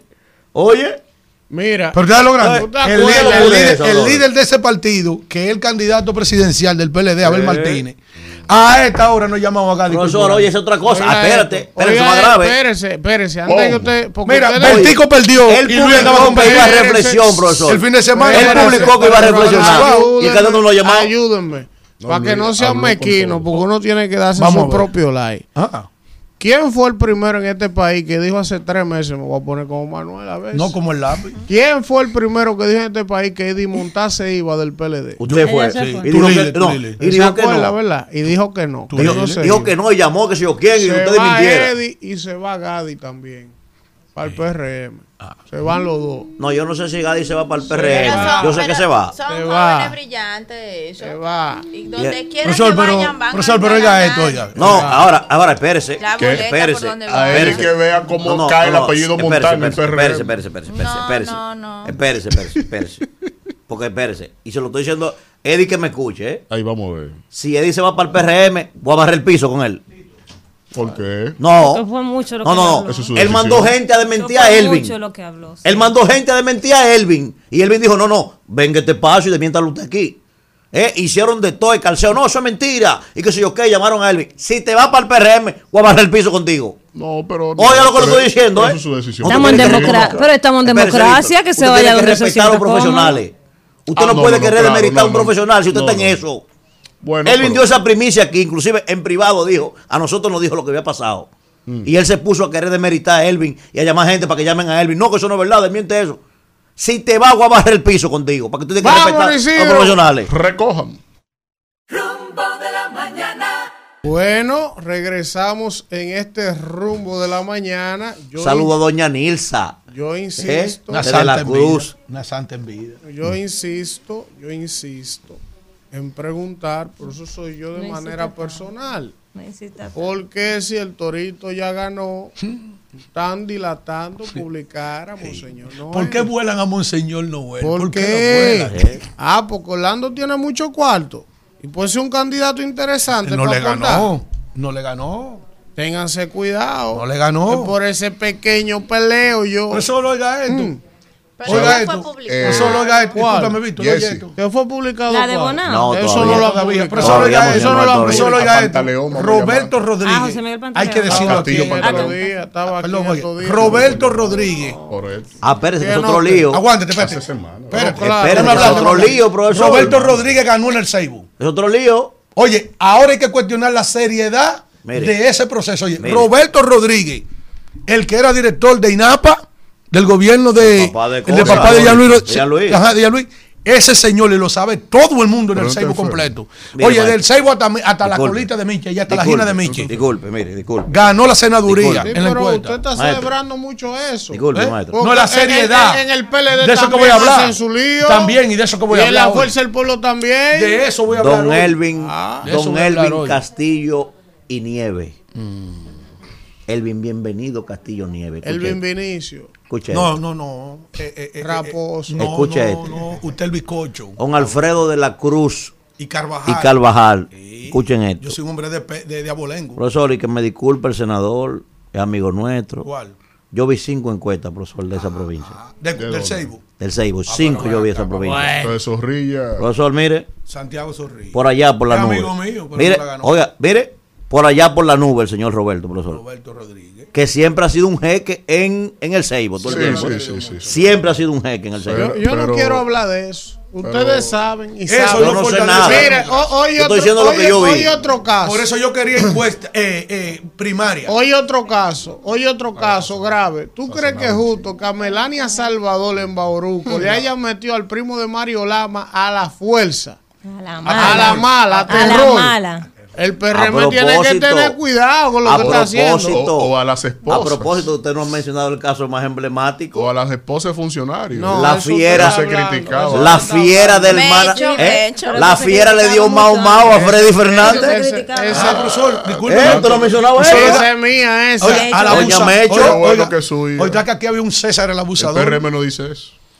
Pero como que no, y la acaba de Aguántate. coger como su candidato. Aguanta. Mecho. Oh, pero Oye, venga acá. que- que aquí hay Una, una Que alcaldesa empantalonó, que Mecho. va a quedar en la historia. Todo el que quiera ver la diferencia Me imagino antes y yo un después cómo- que vaya a cómo- Salcedo. Que Yo me que imagino cómo está en agricultura Limbelo y. Freddy Hipólito. Guapo. Espérese. No, no, Guapo no con es Luis. Usted sabe que hay un Eso César no el abusador No, aquí. Que No, no no. Que déjeme decirle algo. Me parece. Va a venir pronto este me parece, me me parece que no Bauta. No, me parece que. Bauta puede tener Dígame, problemas no de eso, Te voy a decir por qué. Compórtese a la altura Dígame. de su Mire, investidura. escuche esto. Equilibrio. Escuche esto. Mire, maestro. Bauta, que es un jeque ¿Quién? en esa provincia, Bauta Roja. Bautista Roja Gómez. Me parece que puede tener problemas Bauta Roja ahora. Mire por qué. Espérese, le voy, a- le voy a decir por qué. Déjeme, que le explique. ¿Y por, Déjeme- qué, y por qué usted no cree que que Freddy el abusador va a cumplir Espérese, ahora? Espérese, espérese, espérese. hable. Usted no sabe lo que yo voy a decir, espérese. Vamos a ver. Esa señora, ella lo dijo aquí con nosotros, esa señora, oye, esa señora me, Decente, me encantó. Esa señora dijo, a mí me hizo bauta. Dijo esa señora ahí sentada. Sí, sí. A mí me hizo bauta. Yo, yo soy, En la parte de mi carrera es el que se todos son familia al final Oye bien día. lo que dijo. ¿Tú sabes qué significa eso? Sí. Esa señora le divide los votos a bauta. El tema es dónde Uno, esa es la verdad. No, lo que pasa es Si que el, Mira. si el PRM Eso- agarra, oye bien, si el PRM agarra y arropa, Eso- oye bien, si el PRM agarra y arropa y apoya a esa señora con los votos que ella le divide a Bauta, puede tener problemas. el Bauta. problema es lo siguiente, Manuel. La política es sumando y ya Bauta sumó. Bauta sumó con el PLD en pacto ahí. tipo sólido ahí. Y eh, ella viene de una fracción del PLD y viene entonces a doblegar también el ego de los PRMistas de la provincia. En ese cálculo es muy difícil que ella pueda tener un ascenso para ganarle a, a, a Bauta. Usted no sabe eso, No, no, no, no, te estoy diciendo. Pero Porque que no, en sentido no general, la provincia de Hermanas Mirabal, el PRM está muy mal situado. Una de las provincias. Bauta es muy sólido, de- no, no, no, pero no por Bauta. Es duro, es duro. No, pero no, no, como partido. Estoy hablando como partido. El PRM en- de las provincias del Cibao, Hermanas Mirabal, es una de las provincias donde peor está el PRM. Y ella tendrá entonces que superar toda esa debacle del gobierno, del oficialismo, la satisfacción social, para hacerse representante con unas gentes que ella combatió toda la vida. Y ahora tendrán que propugnar por ella. Esos son dilemas que se presentan en el Y escenario. parece ser, y parece ser que este maldito que está aquí sentado no, frente pero a no mí, bendito porque es compañero no, suyo. no, que tiene, que tiene es tres años dando rodillas, Dios tiene en este tres espacio. años dando rodillas y prendiendo velones Vamos a ver. y poniéndose un, un- un pañuelo rojo también en la cabeza con ese que está ahí, Eh, el Hidalgo. Eh, haciéndole maldad a la señora Raful, ese maldito No, que está ahí. no como que maldad. Ese brujea en contra de ella, ¿y la- Parece ser que están ¿En qué llegando la eso? brujería de él. ¿Y la del Eh, distrito? ¿En qué escuche, quedó eso? Parece Ay, ser, que, parece ser que los demonios te están No, llegando. que Dios a mí no me deje en Me vergüenza. dicen que quieren hacer un lío. No, que mía. Dios no me deje en vergüenza. Que se El hermano de ella sacó 600 boticos Le mandamos como candidato a, Sacó, a no. regidor, por no, no, espérese. Cuando usted, Perdió. Cuando usted dice sacó, espérese, cuando usted dice sacó, está haciendo un ejercicio de gente que está allá afuera. ¿Y qué pasó? Usted es un individuo brillante. Le pusieron no. 600. Le mandaron un mensaje a ella muy claro, fue. Ah. Le mandaron un mensaje. ¿Usted cree que Mira, Dios me va a mira dar lo que, mira lo te vamos a hacer a ti. Entonces, parece ser, me dicen. Sí. Me dicen que parece ser, parece, Y que han concretizado con Guillermo Moreno. Me dicen. Ah, ese vamos más suave. La oposición. Ahora. Con yo- él. yo a ese no lo lambemos nosotros sin que- aceite. sabe que Escuche- tiene perdido el escuche bien. ¿Nosotros quién? La, Nosotros. RD. ¿Y Escuche de quién bien. La oposición. Del pueblo. ¿De quién? La del alianza del pueblo. pueblo. El partido del pueblo Galileo. Vámonos, alianza Viene con su pueblo. alianza. Rumbo de la. Bueno, regresamos, regresamos en este rumbo de la mañana cuando son ya las 9 y 18 y vamos a hablar con el senador de la provincia Pedernales, Eh. por el Partido Fuerza del Pueblo, el señor Dionis Sánchez. Buenos días, Dionis. Él es suficiente. Ah, se, se ca- cayó se cayó ahí la la llamada. llamada. ¿Sabes ahí. Hoy que el tú, tú sabes que, es lo que- pasa ahí, los están haitianos también por Anzapitre que colinda por allá, por Anzapitre. Pedernales, ajá, por Pedernales, me parece. Ellos dijeron que tampoco van a, No, no, van a no, abrir no la van a abrir frontera. Los, Anoche- los haitianos, no nosotros. anoche- y nosotros estamos diciendo, rogando que sí, que vamos a abrirla. Anoche- que la vamos a Lo que abrir. pasa es que Ah, teníamos un mes, un mes con eso cerrado, no nada. Señores, mira, ya salió, hay cosas, anoche ¿no? me dio un amigo una idea que yo estoy comenzando a perder mi sentido humanista y hasta a cogerla. No, Esa así? frontera no hay que hacer ningún muro. Esa frontera lo que hay que dinamitarla, ponerle No, mina, mina. no. Mina Doña- expansiva, cada un Michelle, metro. dele a este cada hombre un metro, Sí, desde. Montecristi hasta. Pedernales. Y el que. Dinamitarla. el que cruce por ahí, Dios no, mío. mina, ¿Qué mina, de la que se. ¡Bum! Ya, te fui. Ah, Vamos por el senador. Buen día. ¿quién nos habla y de dónde? Ah, Diony, ¿cómo tú estás, hermano? Dame Escúchame. chapacar, no sea cosa. Eh. pecado, este hombre. Está violento. Dionis Sánchez de Pedernales. Dios mío, senador. Senador, escúchame que es que me tienen loco. Estos, eh, eh, eh, estos vecinos me tienen descontrolado ya. Diony tiene la admiración de todos por aquí. Tú ne papa será parisí. Ay, Le dijeron al gobierno, Qué barbaridad. senador. Sena-. Déjeme hacerle una este pregunta al senador. Antes que ustedes entren en la frontera, déjeme hacerle una pregunta a nuestro hermano, al senador Dionis. Pregunte. Profesor, un abrazo para usted y mi cariño de siempre. Gracias, hermano. Profesor, usted sabe que ahora mismo tenían un debate aquí, don Alfredo de la Cruz y el señor Elvin Castillo. Y entonces tengo un mensaje aquí, senador. Tengo un mensaje que me mandó Dimitri Medebe anoche, que no logro descifrarlo, senador. Usted sabe que hay una canción famosísima del, del mejor del mundo de Rubén Blades que dice, tiburón que buscas en la orilla si lo tuyo es mar, a- mar afuera. Eh, entonces, Medebe me dice, haciendo un símil con esa canción, pregúntale a ese hombre de la frontera de Pedernales que si el lío que hay en- eh, allá en Monseñor Noel, si él, si él sabe algo de eso, pregúntamele eso, dice Medebe. Miren, un saludo para ese Team que goza de mi respeto y admiración. Ay, ay, ay. Gracias. Gracias, senador. El tema de la frontera. Profesor, Mire, eh, interno. no, mire, eh, senador, dígame del tema en la, en la frontera de Pedernales, ¿cómo está el asunto? Porque en Dajabón ya sabemos lo que está pasando. Pero en Pedernales específicamente, el paso fronterizo, ¿cuál es la situación? Mira, eh, en Pedernales, que funciona el mercado tradicionalmente lunes y viernes, la medida fue tomada ayer, no pasó nada del lado de, de Pedernales, estamos esperando el día de mañana. Las informaciones que tenemos desde el lado haitiano es que ellos van a hacer lo que han estado haciendo en Dajabón. Sí, eso es la información que tenemos. Y una pregunta, senador. Eh, el día de mañana. Una pregunta, Dionis. ¿Se siente en el paso fronterizo de Pedernales toda la presencia militar, el despliegue que se hizo en un momento? Esa zona ahí, ¿se siente la presencia de eh, importante cantidad de militares y efectivos? Sí, ustedes saben que yo he sido muy responsable con todos estos temas. Cuando aquella vez el presidente de la República dijo que habían 12 mil efectivos en la frontera, yo fui y demostré que no era cierto. En esta ocasión está militarizada la frontera. Ok, está militarizada. ¿Cómo está el comercio en la provincia, senador? ¿Cuál es la situación al día de hoy? ¿Ha ido el gobierno en auxilio de los comerciantes como han estado anunciando eh, hace días? Hace unos, eh, una semana, algo así, que el, el presidente, que le distribuyeron como 6 millones de pesos. ¿Cuánto? 6 millones de pesos en los comerciantes eh, de Pedernal. ¿Pero entre cuántos comerciantes, Dionis? Eh, yo creo que no pasaba de 10. Ok. Ok, como a 500 mil pesos a cada uno le tocaron. Algo más, algo menos.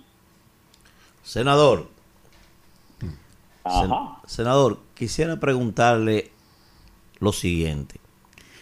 Entre todas estas medidas que ha estado tomando el gobierno, ¿verdad?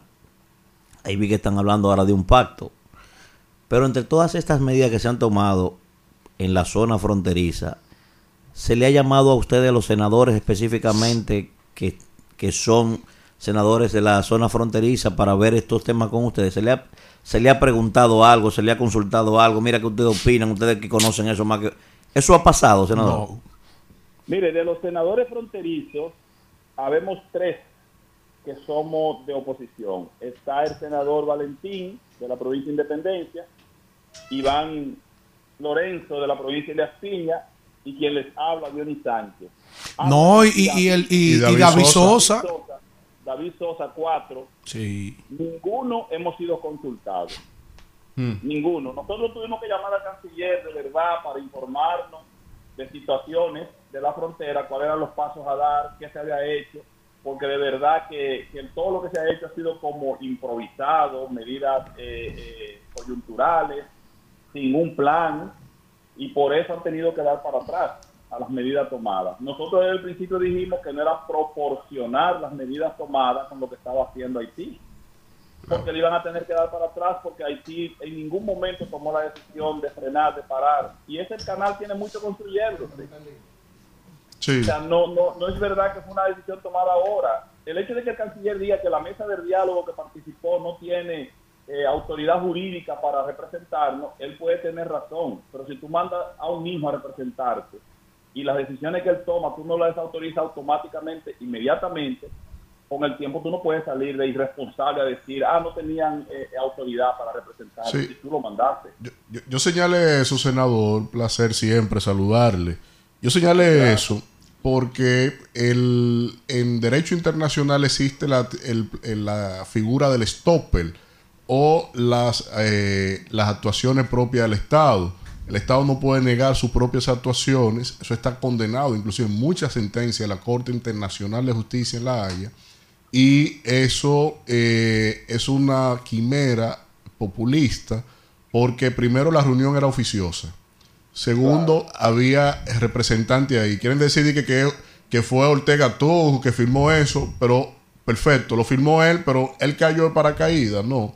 Y segundo, el propio canciller lo legitimó en su vía de divulgación en comunicación pública, es decir, legitimó la transacción y eso obviamente que se le cae la- eh, lo que él está diciendo ahora, senador.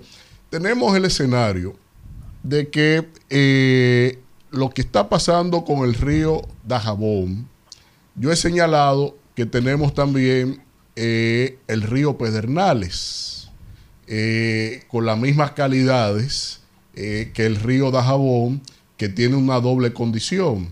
Río internacional, porque va por los estados, y río fronterizo, porque también delimita algunos tramos. ¿Qué se entiende con respecto a esto? Porque lo que sigue podrá ser también el río Altibonito y el río Dajabón. Mira, en, el, en Pedernal hay un dique derivador, que es lo que corresponde hacer también en Dajabón, en dos estados que se pongan de acuerdo, que busquen un mediador, si no pueden ponerse de acuerdo, para tomar la decisión correcta. En Pedernales hay un dique de derivadores. Esperemos que eso no, no suceda en, en Pedernales.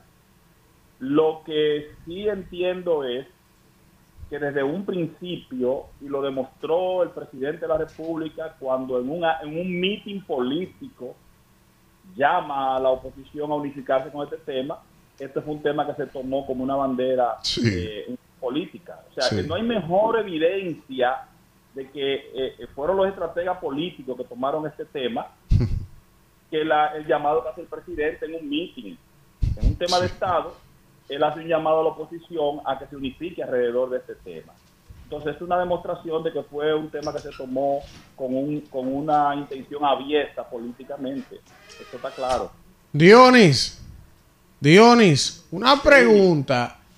Estamos viendo al PRM esta semana publicar sus encuestas. Muchos senadores actuales que se han quedado fuera. Eh, ustedes no han publicado la de ustedes. Es que ustedes están esperando los líos para salir a recoger los heridos. ¿eh? ¿Qué es lo que pasa con lo de ustedes? Mira, nosotros estamos en nuestro tiempo. Independientemente de lo que esté haciendo el contrario, nosotros estamos haciendo, estamos trabajando en nuestro tiempo. Eh, en esta semana se concluirán todas las encuestas que están en tránsito. Se entregarán la próxima semana, se llamarán a los actores directamente para ir hablando con ellos y entregándoles los resultados. Eso no quita que aquellas personas que de alguna manera han sido maltratadas, que los han dejado fuera a pesar de que son fundadores de ese partido, para poner probablemente algunos que se llevaron del PLD, que nosotros los tomemos en consideraciones siempre y cuando que reúnan las condiciones. Pero, líder, este programa que usted respeta, que quiere que sigue, dele una orejita. Yo le voy a dar el oído entero, pero en su momento. Gracias, Dionis Sánchez, gracias. Un abrazo, senador. Un abrazo, senador. Sí, hay muchos senadores de los que han perdido que se van. Mañana. Bueno, regresamos, regresamos en este rumbo de la mañana cuando son las 9 y 31 minutos y vamos en esta ocasión con el comentario de Kimberly Taveras. Gracias, gracias, hermano Elvin. Este. Eh, nada, gracias a todos por la oportunidad nuevamente. En esta ocasión quiero agradecer primeramente a mi partido, el Partido Revolucionario Moderno, y a toda la población, a los municipios, a los electores, sobre todo a mis compañeros del partido en las comunidades de La Guayiga, La Cuava, los dos distritos municipales que componen el municipio de Pedro Brán, el municipio cabecera del mismo, el municipio de Los Alcarrizos, de Pantoja y de Palmarejo, por confiar en nosotros, por darnos un espaldarazo y un gran apoyo, llevarnos y colocarnos en la posición número uno en la preferencia electoral en esa circunscripción 5. Ustedes saben que nosotros iniciamos nuestra carrera política hace ya algunos 14, 15 años, cuando inicié como presidente de la Asociación de Estudiantes Universitarios de La Guayiga, desde donde hicimos un gran trabajo por la comunidad y nos involucramos en las luchas sociales de esta comunidad. Y entonces allí, mientras era estudiante de, Ingeniería Química de la Universidad eh, Autónoma de Santo Domingo, la UAS, pues allí nos dimos cuenta de todas las precariedades que existían en nuestra comunidad y empezamos a, a luchar por resolver esos temas sociales que nos afectan a todos y que de una manera u otra uno sentía un compromiso de dar respuestas y resolverlos. A la corta edad de 18 años, a los 19 años, pues nosotros iniciamos entonces unas aspiraciones que la gente nos pidió, ¿verdad? Por el buen trabajo que hicimos como presidenta de la Asociación de Estudiantes Universitarios, que fuera la primera alcaldesa de la Guayiga mujer o la más joven del país en ese momento, con tan solo 19 años. La ley que exigía solamente tener 18 años para aspirar a directora de junta municipal o junta distrital lo permitió y esa fue nuestra primera participación política. Ganamos una convención interna en el partido donde fuimos la única eh, candidata, ya los otros, eh, gracias a Dios, hicieron acuerdos con nosotros de cara a resolver los problemas sociales de la, de la localidad a la que pertenecíamos. Ganamos con el 64% de la votación en ese momento, en ese distrito municipal, y desde entonces por seis años fuimos la directora o alcaldesa distrital de La Guayiga del 2010 al 2016. Desde allí hicimos grandes obras manejando de inicio un presupuesto de 642 mil y tantos de pesos mensuales. Esa, era la realidad de La Guayiga en ese momento. E hicimos una gran gestión porque las principales obras que están hechas Hoy en día usted va a la Guayiga y usted va a encontrar todas esas obras que nosotros hicimos con una comunidad que nos acompañó en nuestra gestión, que se involucró, que fue la, madrina, la comunidad fue la madrina de nuestra gestión. Pues todas esas obras que se pudieron hacer se hicieron gracias a la colaboración de nuestros municipios que nos acompañaron y no nos dejaron solos. Gracias a eso pudimos hacer en nuestros primeros 100 días un estadio de béisbol, Juan Julián Rodríguez, que está ahí, Pudimos hacer un destacamento para la Policía Nacional que está ahí, un mercado, el primer mercado de la Guayiga que está ahí también y la Plaza del Buhonero. Y más adelante entonces comenzamos a hacer todas las obras de infraestructura de las calles, aceras y contenes y la pavimentación que en ese momento la hicimos también en compañía con el Ministerio de, de Obras Públicas que eh, fue quien aportó el asfaltado mientras nosotros hicimos la imprimación, las aceras y la contenes de cada una de las calles de la Guayiga. De la misma manera, llevamos a cabo una gran gestión en la parte cultural con la Semana Cultural y Deportiva de la Guayiga, que aún hacemos y que iniciamos incluso antes del 2010 de ser alcaldesa como presidenta de la Asociación de Estudiantes Universitarios. Fomentamos la cultura, el deporte y luchamos también en gran medida contra la distribución de las drogas, las pandillas en nuestra comunidad, eh, hicimos promover el nombre que hoy tiene nuestra comunidad, que es La Guayiga, que antes se conocía como el kilómetro 22 de la autopista Duarte. Hicimos las entradas también de esta comunidad y la verdad es que la gente me preguntaba que cómo nosotros hicimos tanto con tan poco presupuesto. Y yo le digo como lo hemos hecho siempre con el acompañamiento de la gente, porque cuando se quieren hacer cosas, se pueden hacer, siempre y cuando se tenga una buena gerencia y se tenga la voluntad política para hacerlo. Y nosotros lo hicimos en su momento, por eso siempre estaré agradecida eternamente de mi cuna política, que es la Guayiga, y luego del municipio de Pedro Branque en el 2016 nos acogió en su seno y el PRM nos dio la oportunidad de ser candidata alcaldesa ya no por el distrito municipal de La Guayiga donde estábamos en ese momento, sino por el municipio de Pedro Branque, el municipio cabecera. Ahí lamentablemente fue una selva el escenario electoral de ese entonces. Dimos la batalla, pero no logramos el objetivo. Pero sí Continuamos con nuestra labor social por nuestro municipio y los distritos municipales, tanto de La Guayiga como de La Cuava. En el pasado proceso electoral, en el 2020, nosotros teníamos del, del, 2018 una aspiración a diputada por esa circunscripción que nos vio crecer, que nos vio formarnos, que nos vio trabajar arduamente de la mano de nuestros padres, que son comerciantes de ese territorio. Mi madre siempre fue una, y es todavía, una comerciante eh, muy trabajadora de esa comunidad y mi padre lo fue también, ya fallecido hace dos años. y esa comunidad que nos vio crecer, pues entonces teníamos unas aspiraciones a diputada con grandes propuestas, propuestas que hoy mantenemos. En el 2019 acompañamos entonces al presidente Luis Abinader a que eh, a dirigirle su campaña en la juventud revolucionaria moderna en todo el país. Gracias a Dios hicimos un buen trabajo, tuvimos una buena representación, hicimos un buen papel junto a un gran equipo de jóvenes y mujeres a nivel nacional que nos acompañó y ya para el 2020 entonces logramos tener eh, el gobierno y que hoy estamos orgullosos de esa gran gestión que está haciendo el presidente Luis Abinader y nosotros que logramos sumar miles y miles de jóvenes a nivel nacional a la campaña del PRM, a la campaña del cambio, que hoy nos llenan de orgullo, que en cada una de sus demarcaciones esos jóvenes han logrado eh, reelegirse como o, aspirando por primera vez candidaturas como regidores, a vocales, a directores de juntas, a alcaldes y otros también candidatos a diputados. Así conocí también a mi hoy esposo Jason Amir García Castillo, quien era un líder ya en su comunidad de Boca Chica, quien no conocía hasta esa eh, campaña que, que nos dio la oportunidad de conocer dirigiendo la coordinación de la candidatura de Luis Abinader en materia de juventud y que ellos tienen su liderazgo construido en la circunscripción 3 de la provincia de Santo Domingo y nosotros pues ya teníamos nuestra historia construida en la circunscripción 5.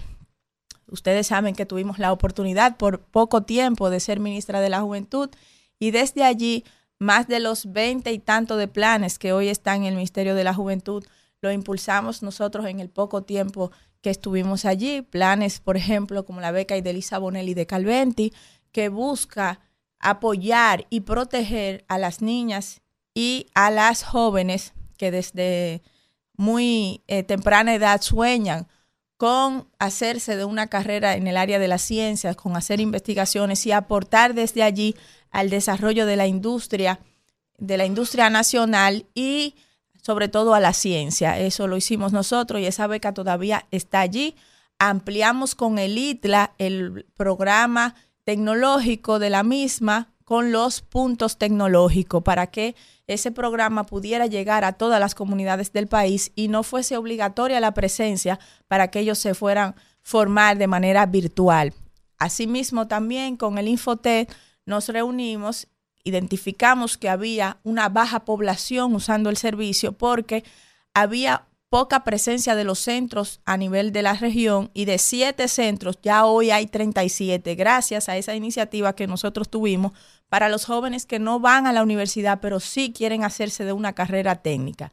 También impulsamos el programa Protas que busca rescatar a los jóvenes que están en drogas, que o han salido de las cárceles para que se les reintegre a la sociedad y muchos otros planes que hoy, como los agentes verdes, los agentes azules, que son los jóvenes que desarrollan talentos para proteger nuestros recursos naturales desde los barrios, desde los sectores y que puedan ser soportes para cuando ocurre alguna avería o cuando ocurre algún problema, que desde allí se alimente eh, la buena fe y el interés en nuestros jóvenes por el manejo de nuestros recursos naturales. Y así una serie de programas eh, muy buenos que hoy eh, Nino Félix, Rafael Nino Félix, actual ministro de la Juventud, está llevando a cabo y muchos otros que él ha incorporado, incluyendo la donación de autobuses para las asociaciones de estudiantes, donde yo comencé mi carrera política, que también eso nos llena de orgullo. Hoy en día, pues ya ustedes saben que hemos sido electa por el método de encuesta y hemos quedado en la posición de número uno de nuestra circunscripción para la candidatura de diputada de cara al próximo congresual y presidencial del 2024. Y nosotros, señores, con humildad, de verdad vemos esto eh, con mucha vehemencia, con mucho cariño, con mucho agradecimiento para nuestra comunidad, pero sobre todo como un reto, un reto de quedar bien, como siempre lo hemos hecho en cada posición que hemos ocupado y que hemos superado los obstáculos que el quehacer político, como es común, trae, sobre todo si lo ejerce una mujer y sobre todo si lo ejerce una mujer joven. Por eso tenemos propuestas que por supuesto van a proteger el desarrollo de la mujer en este país, como es la identificación que nosotros hemos hecho del cuidado. El rol del cuidado ha hecho que las mujeres dominicanas y las mujeres del mundo sean esclavizadas. Y no es verdad que existe igualdad para una mujer lograr sus metas, que las mismas que existen, las mismas oportunidades que existen para los hombres. Lo primero es que una mujer desde que, desde que tiene edad para cuidar y para atender, aunque sea una niña y haya varios niños en la casa, la que le pone la responsabilidad de cuidar a los demás es a la niña, de hacer los quehaceres del hogar. Y esa niña crea en su mente una condición de que la única, de que es su responsabilidad cuidar a los demás. Y cuidar quita tiempo, cuidar quita oportunidades. Por eso cuando una mujer, como ya lo hemos eh, observado en la mayoría de las encuestas que se hacen en el país, en la encuesta en hogar y demás, pues hemos observado que esos hogares monoparentales, que su mayoría se están dirigidos por mujeres y que en más del 47% de los mismos hay un envejeciente, la que tiene que asumir el cuidado de esos hijos cuando hay un divorcio y aún sin, sin haber un divorcio es la mujer. Pero también es la mujer dominicana la que asume el rol del cuidado cuando hay un envejeciente que necesita ser cuidado. Pero también cuando hay un discapacitado en la familia, la que tiene que asumir el rol del cuidado de ese discapacitado es la mujer. Cuando ocurre un proceso de enfermedad, que hay que ir a cuidar a un paciente a un hospital, el familiar que generalmente va y lo cuida es la mujer también. Cuando nace un bebé, después de tenerlo nueve meses en el vientre y de sufrir un proceso de parto, ya sea por cesárea o parto natural, es la mujer que también frecuentemente, más del 80% de los casos, tiene que cuidar a su bebé sola, porque la licencia de paternidad apenas ahora llegamos hasta los 15 días para los hombres. Entonces yo creo que tenemos que trabajar seriamente en una política de cuidado a nivel nacional. Y para eso necesitamos una ley del cuidado. Una ley del cuidado que signifique para la mujer dejar de sufrir violencia económica por fruto de la dependencia económica de los hombres que suplen para poder mantener a los hijos, para poder mantener el hogar, porque la mujer, por ejercer el rol del cuidado, no tiene derecho a trabajar, no tiene tiempo para trabajar, no tiene tiempo para ir a la universidad, no tiene tiempo para formarse. El embarazo en adolescente no solamente evidencia la, la, lo que nosotros hemos normalizado, el abuso sexual contra nuestras jóvenes y nuestras niñas, sino es una sentencia de muerte el embarazo en adolescente para nuestras jóvenes, porque una adolescente embarazada significa un adolescente que va a tener que dedicar su vida, su vida para formarse, su vida laboral, para dedicarla a, cuidar a su bebé, a cuidar a su niño, a su niña, y eso la hace una dependiente de un hombre que es el que el que mantiene el hogar.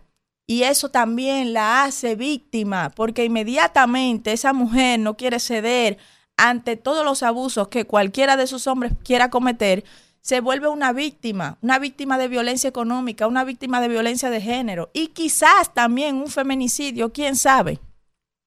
Entonces, esa es una de, de, las, de los asuntos, de las causas de nuestras aspiraciones que nosotros podamos promover en este país la equidad, la igualdad, pero no de boca, sino que esté en las leyes, que los padres dominicanos no solamente asuman un compromiso económico, sino que asuman también una responsabilidad parental, una responsabilidad de tiempo, una responsabilidad del cuidado para con sus hijos y que existan consecuencias legales para el que no las asuma igualmente para, para con sus padres, para con los envejecientes. Que la carga del cuidado no sea solamente para la mujer dominicana, eso hay que regularlo en el país. Hay que, hay que integrar a las instituciones que tienen que ver con el cuidado, como el CONAPE, también para el cuidado de la primera infancia, que existan suficientes instituciones que den abasto, que se haga el levantamiento y que se inviertan los recursos para dejar de esclavizar a las mujeres dominicanas en el rol del cuidado el cuidado es de todos, no específicamente de la mujer. Esa es una de nuestras propuestas. Otra propuesta que tenemos es que hemos observado que tenemos leyes obsoletas. No solamente un legislador debe crear nuevas leyes, sino que hay que observar y modificar y adecuar a, los nuevos tiempos las leyes que ya tenemos. Tenemos una ley de medio ambiente, la ley 6400, que ya tiene 23 años. Tenemos una ley del trabajo que ya tiene casi 30 años. Estas leyes que solamente criticamos cuando ocurre una tragedia como la que ocurrió en, San Cristóbal, solamente vemos los escasos reglamentos que tiene o, o los obsoletos reglamentos que tiene, por ejemplo, para regular otros nuevos compuestos o sustancias que ya han sido prohibidos a nivel internacional, hasta la ley de minería también se siguen usando sustancias que ya han sido prohibidas a nivel internacional, necesitan ser modificadas, igual que la ley del trabajo. Nosotros necesitamos un banco de empleo, que la gente trabaje en el lugar donde vive, que los ayuntamientos sean los observatorios del mercado laboral y que tengan registrados en las alcaldías cada una de las competencias que conviven en su territorio y que las empresas se acerquen a las alcaldías para pedir la competencia cuando van a construir una empresa. Y si no están esas competencias desarrolladas en el territorio, formarlas para que la gente trabaje donde vive, para que la gente no tenga que perder dos horas, tres horas en el tránsito eh, promoviendo también la contaminación ambiental y que la gente pueda tener mejor calidad de vida, pero además que el empresario deje de tener pérdidas, porque la gente cuando duerme menos, entonces se enferma más y el empresario produce menos.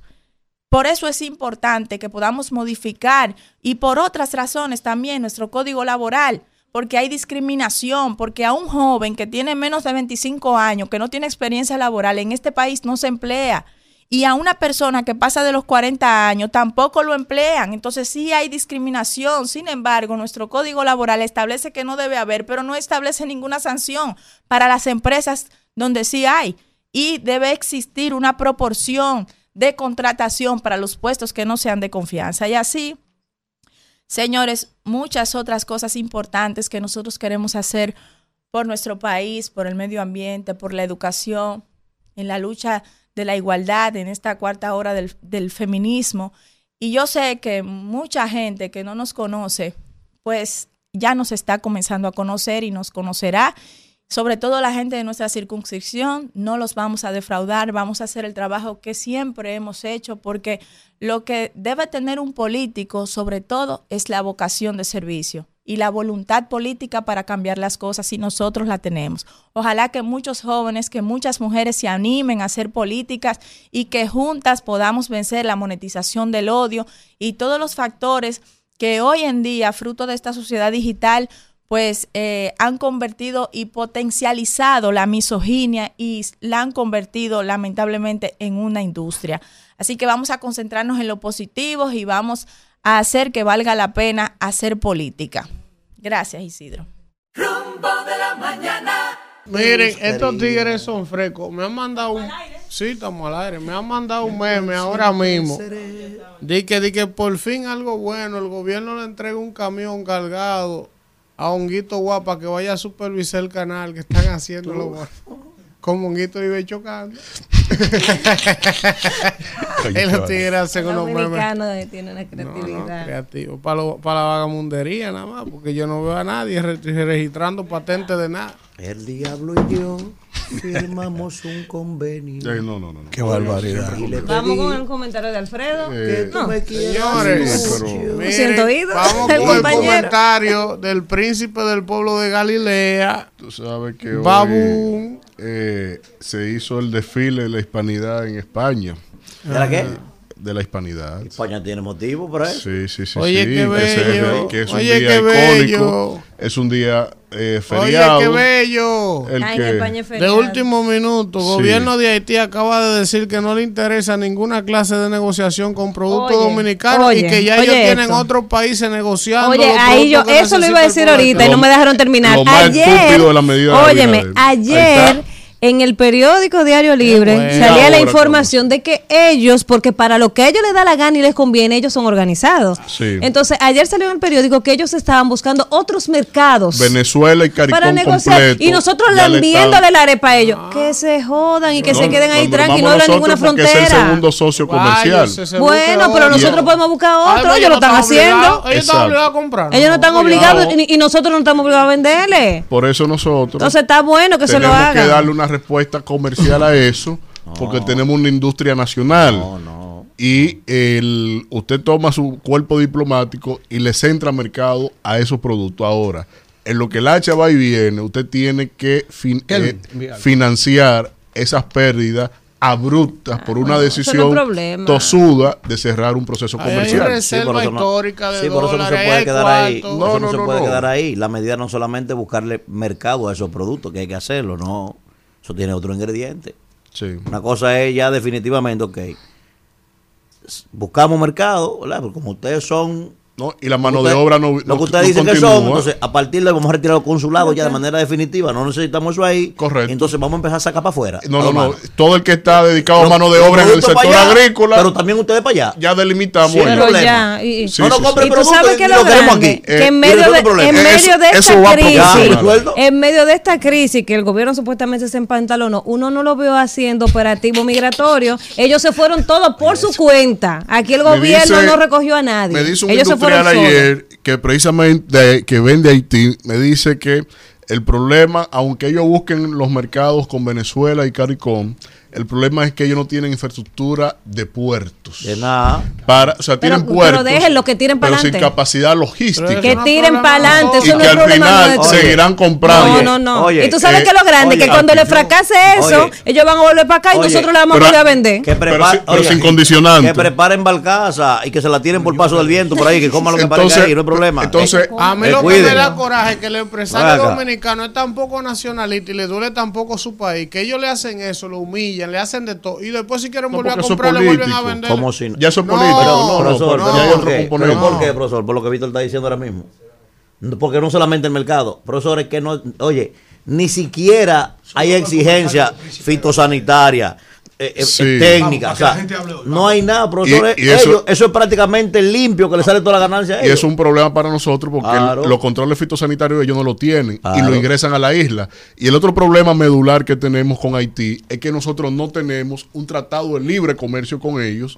Ellos se han suscrito a que solamente nos regule el EPA y las reglas OMC y eso es un dilema eh, funcional en seguridad jurídica comercial para nuestras transacciones. Isidro, vamos a un contacto para venir con Babún. El príncipe. Rumbo de la mañana. Regresamos en este rumbo de la mañana cuando son las 10 de la mañana y vamos con el comentario con el comentario del príncipe del pueblo de Galilea, le dicen también Mariano Rivera y le dicen Babún.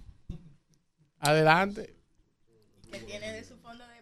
Miren, gracias a mi amiga Idalia Cabrera, que me mandó la tercera edición de la revista Energía e Hidrocarburos. Esa revista trae en su tercera edición nada más y nada menos que al denominado el príncipe de los combustibles, Carlos José Martí, de Martí and Group. ¿Cuándo va a salir? Cuando usted tenga bomba mía, y sea, eh, eh, se, la, eh, se la regalo. Ella nos manda, le voy a pedir a Idalia, eh, la gente de energía e hidrocarburo plus, que nos envíe un ejemplar a cada uno. Ella ha convocado, señores, para el próximo día 16 de octubre a las 4 de la tarde, oiga qué, profesor, al panel internacional Ofertas, ahí está Kelvin, retos y proyección de los países en materia de energía. ¿Quiénes serán los expositores? Rolando González Bunstein, de Internergy República Dominicana. Denis Marcel, de Total Energy Marketing América. Salvatore Longo, de Aquo Energy e Italia. Y Antonio Almonte, el ministro de Energía y Minas. Creo que es un evento, sí, un evento al más alto nivel. Se va a celebrar a las 4 de la tarde, el 16, en el Hotel El Embajador. Gracias de verdad, amiga, eh, por esa invitación. Si Dios quiere, estaríamos por allá, estaremos por allá. Miren, ustedes saben que mi papá me enseñó a mí desde pequeño, él como un conocedor del derecho y es un ex juez, es decir, un hombre que administró justicia y hoy anda por las calles tranquilo, porque fue uno de los jueces más garantistas que yo he visto, mi papá.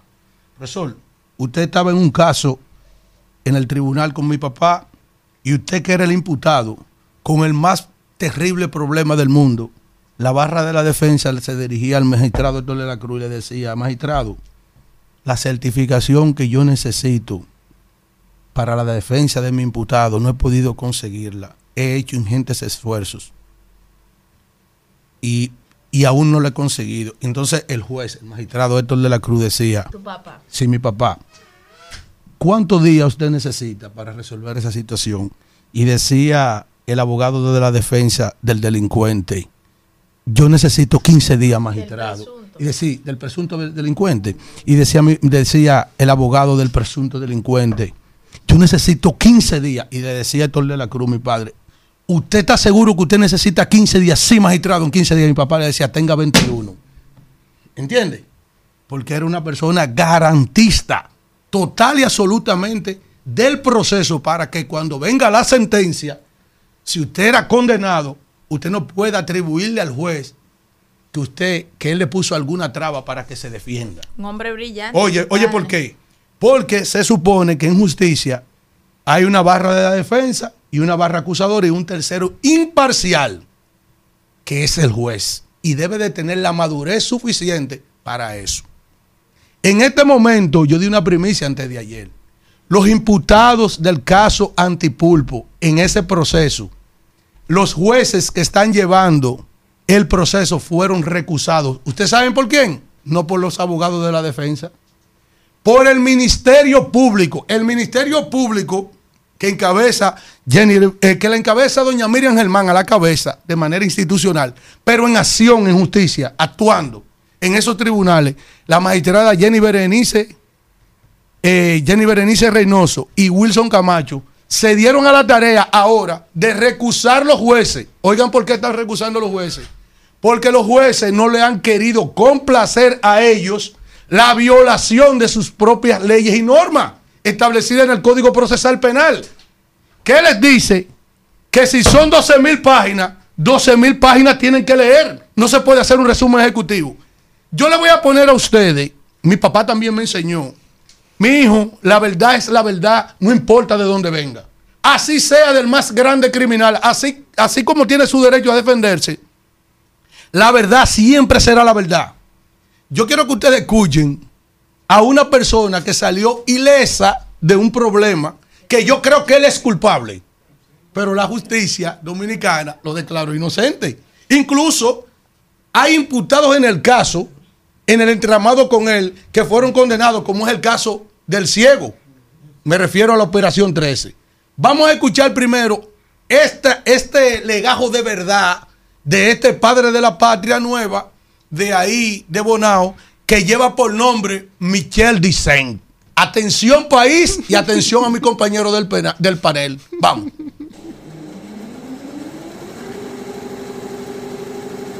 No son las 8 de la mañana. Ya estamos trabajando. Hace rato estamos trabajando. Ayer me visitó un periodista a preguntarme sobre mi situación, que la aplazaron para noviembre, a noviembre 14, justamente el 14 de noviembre, yo cumplo 45 años de edad y nunca en mi vida, o la causa mía, por estafa al Estado, que según dice el Estado Dominicano, el fraude del 13 causó una pérdida millonaria en el turismo. O sea, que el turista que venía de Dubái, que venía de Ucrania, cuando había turismo de Rusia, de Alemania, dejó de venir a República Dominicana por el fraude del 13. Ahora él viene a preguntarme sobre el tema de la fiscalía con el tema de los expedientes. Mire, yo tengo un caso abierto. Tenía caso el día, el día antes de ayer, él vino ayer, yo no le quise dar respuesta, porque realmente es deprimente lo que está pasando. Es muy deprimente porque yo estoy jodido, o sea, mm, jodido de verdad. ¿eh? O sea, hay jornadas que algunas veces duran 15, 16 horas de trabajo. Y para yo pagar la deuda acumulada que tengo causa de este desastre judicial en el que me han metido por hacer lo correcto, que recibí una lotería cero centavos, la dejé con unos cuartos. Ese desastre judicial ahora, nada más y nada menos, me ha esclavizado. Le ha combinado este tipo de cosas diario. Y yo feliz porque es lo que he hecho todo el tiempo. Pero duele que tú tengas que pagar unos cuartos que tú ni te has bebido, ni has brincado, ni lo has regalado, ni has hecho nada por tus hijos. Años se llevará el daño. Repararlo. Si llega a repararse, porque ya el daño está posiblemente a niveles muy profundos. Michelle, ¿qué tú opinas de la fiscalía que ahora recusa a los jueces? Ve, yo no conozco un solo juez de este país. Un solo juez. Aquí en Bonao, hola, hola, una jueza de aquí de Bonao que por años vivía mi abuela por ahí cerca. Yo no conozco un juez de Bonao. Un solo juez de Bonao. ¿Cuánto más en la capital? Entonces, carajo, tú vienes y tiras en el mundo que hay un expediente de 12 mil hojas, miles de pruebas, y va con canastos gigantescos que llegan al techo, una maldita caja vacía. Vea, y le dice al país que todas son pruebas tuyas. Entonces, cuando te toca leer la maldita prueba, tú vienes y dices, no, yo no la voy a leer, vamos a hacer un resumen ejecutivo. Entonces yo, que tú le dijiste al mundo que todas esas malditas pruebas son mías, que tú le dijiste al mundo que toda esa caja y otras y otras y otras miles de pruebas son pruebas de que yo estafé con el 13, de que yo robé tal cosa, que yo robé tal cosa. Y que todo lo que tú has construido, este local, yo duré años pagándolo peso a peso y quedando mal. Y todo está embargado, todo está bloqueado. Yo no puedo coger un préstamo con esto. Pero el banco me votó. Yo no podía un banco coger un préstamo. Yo no sirvo nada para el sistema financiero. Todo está cerrado. Pero peor aún, si yo agarro y me encuentro dinero en efectivo, entonces yo estoy lavando. ¿Y dónde diablo lo llevo? ¿Qué hago? Ahora yo soy empleado. Ahora soy empleado. Entonces, porque los jueces han dicho, vamos a cumplir el reglamento. Hay que leer los expedientes completos. Entonces, ahora los jueces son malos. Adiós, carajo. Y esto es un teatro donde nada más usted es actor. Una película donde usted solo es protagonista. Una guagua de chofer donde el chofer y el cobrador. Una orquesta donde usted es el que canta, el que toca, el que recoge la música, el mamboy. Oh carajo, pero ¿y qué teatro es este? República Dominicana debe despertar. Y ya ni siquiera por mí, porque ya me jodieron la vida. Coño, es por usted que está ahí detrás, que posiblemente está hablando disparate en los medios de comunicación sin saberlo, o en las redes sociales sin saberlo. Y detrás aquí hay un padre y un ser humano. Miren, ahora yo voy un día sin trabajo, buscar dinero para echar, para echar combustible, para gastar lo que se gasta. Simplemente se aplazó para el 14. Y pues, ¿saben qué? Puede pasar y pasar y pasar. Entonces los jueces son malos. Es muy bonito, coño, coger un maldito micrófono y salir a destruir morales de la gente. Sí, estoy incómodo, muy incómodo. ¿Saben por qué? Porque yo nunca he caído preso. Yo nunca había visto un conflicto legal en mi vida. Y trabajé para algo, un sueño de 30 años de una carrera. Y hoy no soy más que una escoria para mucha gente. Hoy no soy más que un rechazo social. Hoy no soy más que un sujeto quebrado que no vale nada para el sistema financiero. ¿Quién diablo va a pagar eso? ¿Quién lo va a pagar?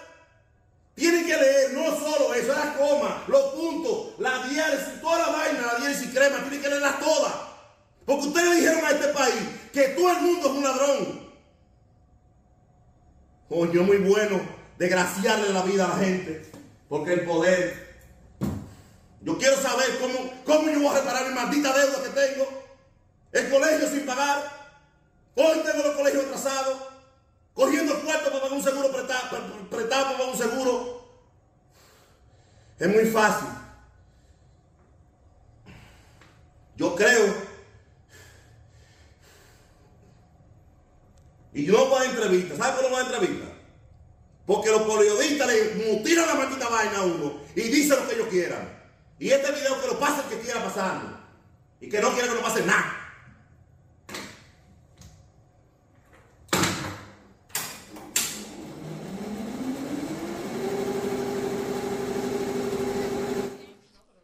Ese era Michel Dicen que estaba hablando ahí. El, el, primer administrador de la Lotería Nacional de este gobierno. Cuando yo digo que mi papá me enseñó a mí desde chiquito que la verdad era verdad, no importa de dónde vengan, es a eso que me refiero. Todo lo que ese tipo dijo era verdad. Yo creo que él era culpable de, de lo que se le imputaba en la Operación 13. Yo, Alfredo de la Cruz, aunque un tribunal lo haya descargado. Porque eso fue estratégicamente por Orlando Martínez. Ese que quiere atosigar toda la costa del torito. Porque Michelle Dicen es un alfil de Orlando Martínez. De las bancas, Lotedón, OIM, toda esa mierda. Porque Luis Abinader le dio a cada sector que le apoyó, le entregó, oye bien, sin importar los conflictos de intereses. Por ejemplo, a Rafael Ramírez de Conatra, que es un ejecutivo de Conatra, lo puso en el Intran.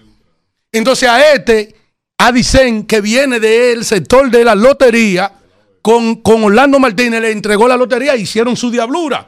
Ahora, lo que él dice en términos de derecho procesal es la verdad.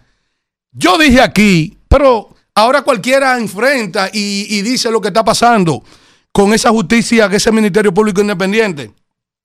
Me cansé de decir y me decían y me hacían bullying en las redes y me decían, tú estás defendiendo lo corrupto. No, yo no estoy defendiendo lo corrupto.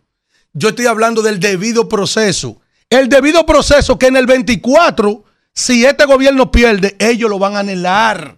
Cuando le toquen a ellos la candela que le ha dado Jenny a los PLDistas, la que se le va a dar a los PRMistas, porque han hecho su diablura también. Pero diablura al extremo, que están todas ahí esperando solamente una justicia también, un ministerio que también haga justicia al presente gobierno, con muchísimos casos. Pero ¿qué pasa? Han destruido, mira, esta compañera que yo tengo aquí al lado, coño, la gente sabe que no porque es mi compañera. Han acabado con moral. Mire, yo nunca había visto un político que haya cogido más prensa que usted. Kimberly Tavera. Kimberly Tavera, sí. Toda la prensa nacional ayer se desplazó todo lo que pasó y se concentraron en Jason y Kimberly. Le pusieron hasta la foto de la boda. Pero Jason es un trabajador político de Boca Chica que lo hereda la política de su mamá, como yo heredo el derecho de mi papá. Él en política y yo en derecho. Y esta jovencita que se metió en un problema temprano a administrar recursos escasos con necesidades infinitas. A eso que van los alcaldes de demarcaciones pobres. Oiga, yo tengo una cuñada que es la alcaldesa de Yaguate y está harta de estar ahí. Ganó con un 60, ganó la reelección con un 60 y ahora le va a meter un 70 al PRM allá porque no han hecho nada con Yaguate. Y ella me dice a mí, yo necesito que tú termines la gestión mía de un año y pico y usted se equivocó, yo en ese lío no me meto. ¿Tú sabes por qué no me meto en un lío así? Porque los alcaldes administran pobreza, necesidades infinitas con recursos escasos. ¿Tú sabes algo? Tengo que aceptar algo. El presidente que más recursos le ha dado a la municipalidad en los últimos años, Luis Abinader. Sí, sí, sí, tengo que, tengo que decirlo eso. Porque yo no vine a hablar mentira aquí. Ahora bien, con ese caso yo quiero decir, finalizar lo siguiente. Los países lo he establecido en innumerables ocasiones. ¿Usted quiere ver el índice de desarrollo de un país? Mire su justicia, que es parte de las fortalezas democráticas de las naciones. No se puede tener un aparato judicial que vaya de la mano con el populismo mediático, porque se están haciendo juicios en redes sociales con condenas con condenas antes del tribunal dictaminarlo. Entonces, magistrada Jenny Berenice, el caso antipulpo, también usted recusó a esas tres juezas. Oye bien, ella la recusó porque ella entiende que hay que complacerla en todo. Yo sigo pensando, magistrada Jenny Berenice y Wilson Camacho, y esto no es una amenaza, eso es una realidad que ustedes necesitan otro país donde vivir después del año 2024. Porque con las diabluras que ustedes le han hecho a gente de la oposición y del mismo gobierno, yo pienso que ustedes no caben en República Dominicana. Vámonos.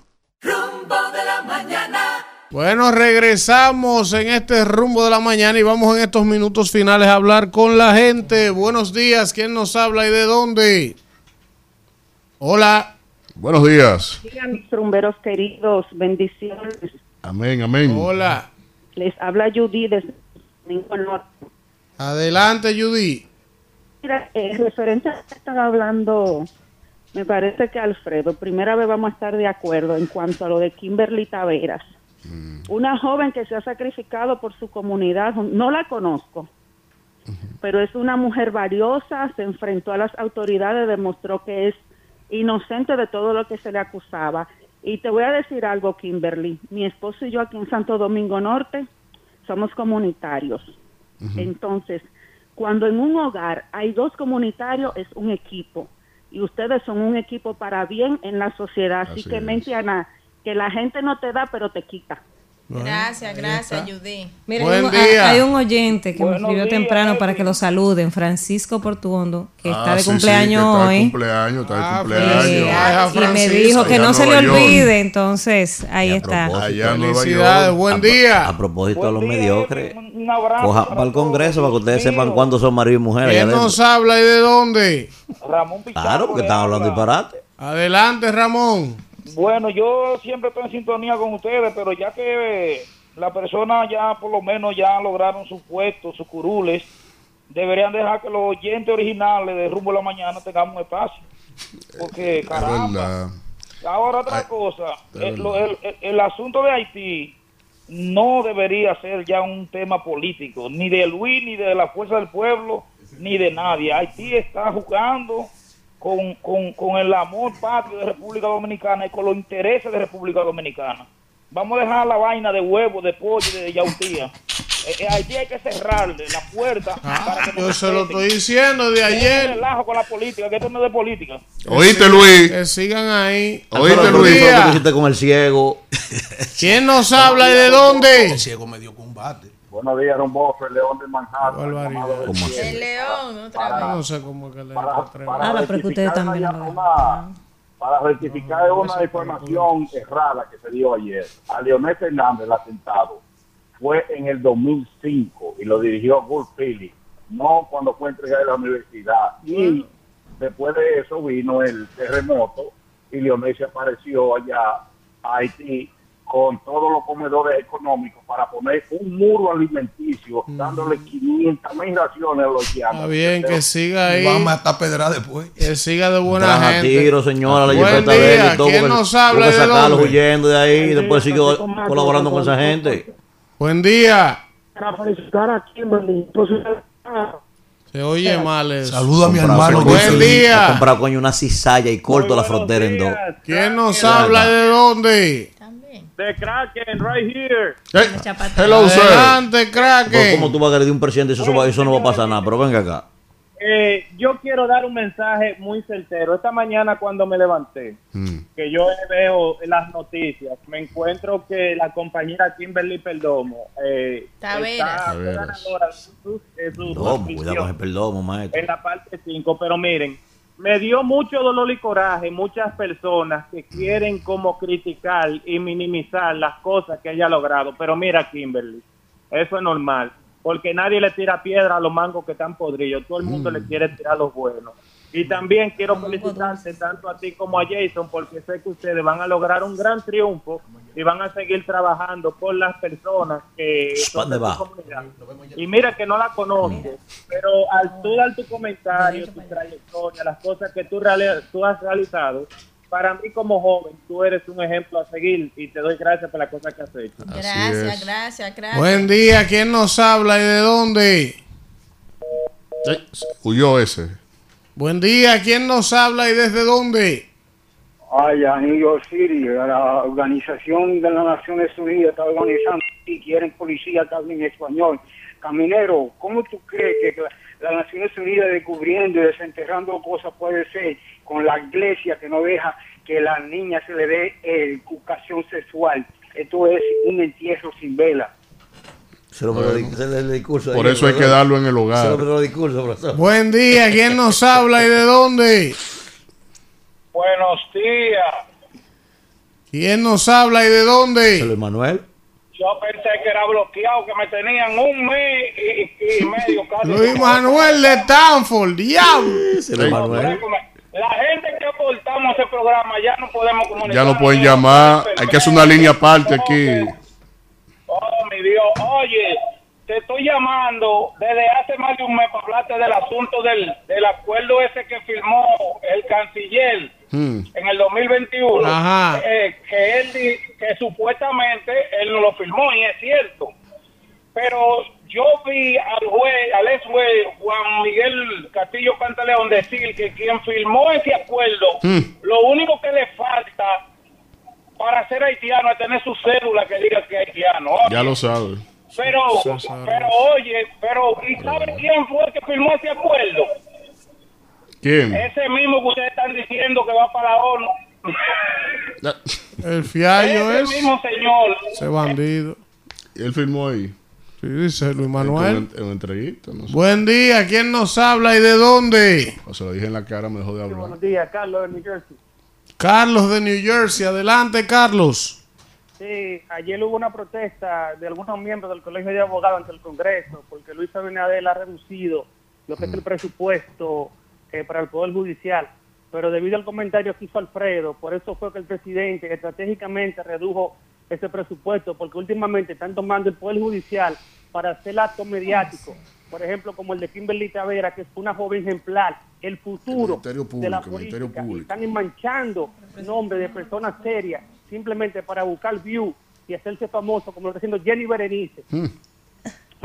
Bueno. Gracias por su llamada. Buen día, ¿quién nos habla y de dónde? Buenos días, rumbo de la mañana. Hola. ¿Cómo está este equipo? Estamos bien, estamos bien. A Manuel, que lo veo como medio dejado ahí. Yo quiero felicitar a esa dama que ustedes tienen ahí al lado, a Kimberly Tavera, por ser la más dotada. Gracias, de gracias. Ileana, Ileana. De Maimón, ¿cómo están Isael y Aliberto por allá? Misael y Aliberto todavía están a la espera de que den los resultados porque parece que a nosotros no Ahí va Albert, no no tengo que esperar nada, que ahí va Albert, ustedes saben. Me lo saludas. Oiga lo que es un amigo suyo aquí, maestro. Esas son de Bonao. ¿Quién nos La- habla y de La dónde? prisión preventiva, lo que busca es lograr popularidad. Santo Domingo. Jorge Subero Isa, maestro. Yo vi muy bien esa inauguración que hizo el gobierno ayer del campo de ejercicio de la Policía Nacional. Y en Ah, otro sí, orden, Kimberly Tavera, no te lleve. Yo no soy del, de Pedro Brand, del municipio de Pedro Brand, pero los haters siempre hablan y critican y no miran la paja de sus ojos. Pero lo bueno fue la que canción de la- de Alajazán. Que digan lo que Señores, quieran. gracias. Si Dios lo permite, nos vemos mañana. Rumbo de la mañana. Rumba 98.5, una emisora RCC Media.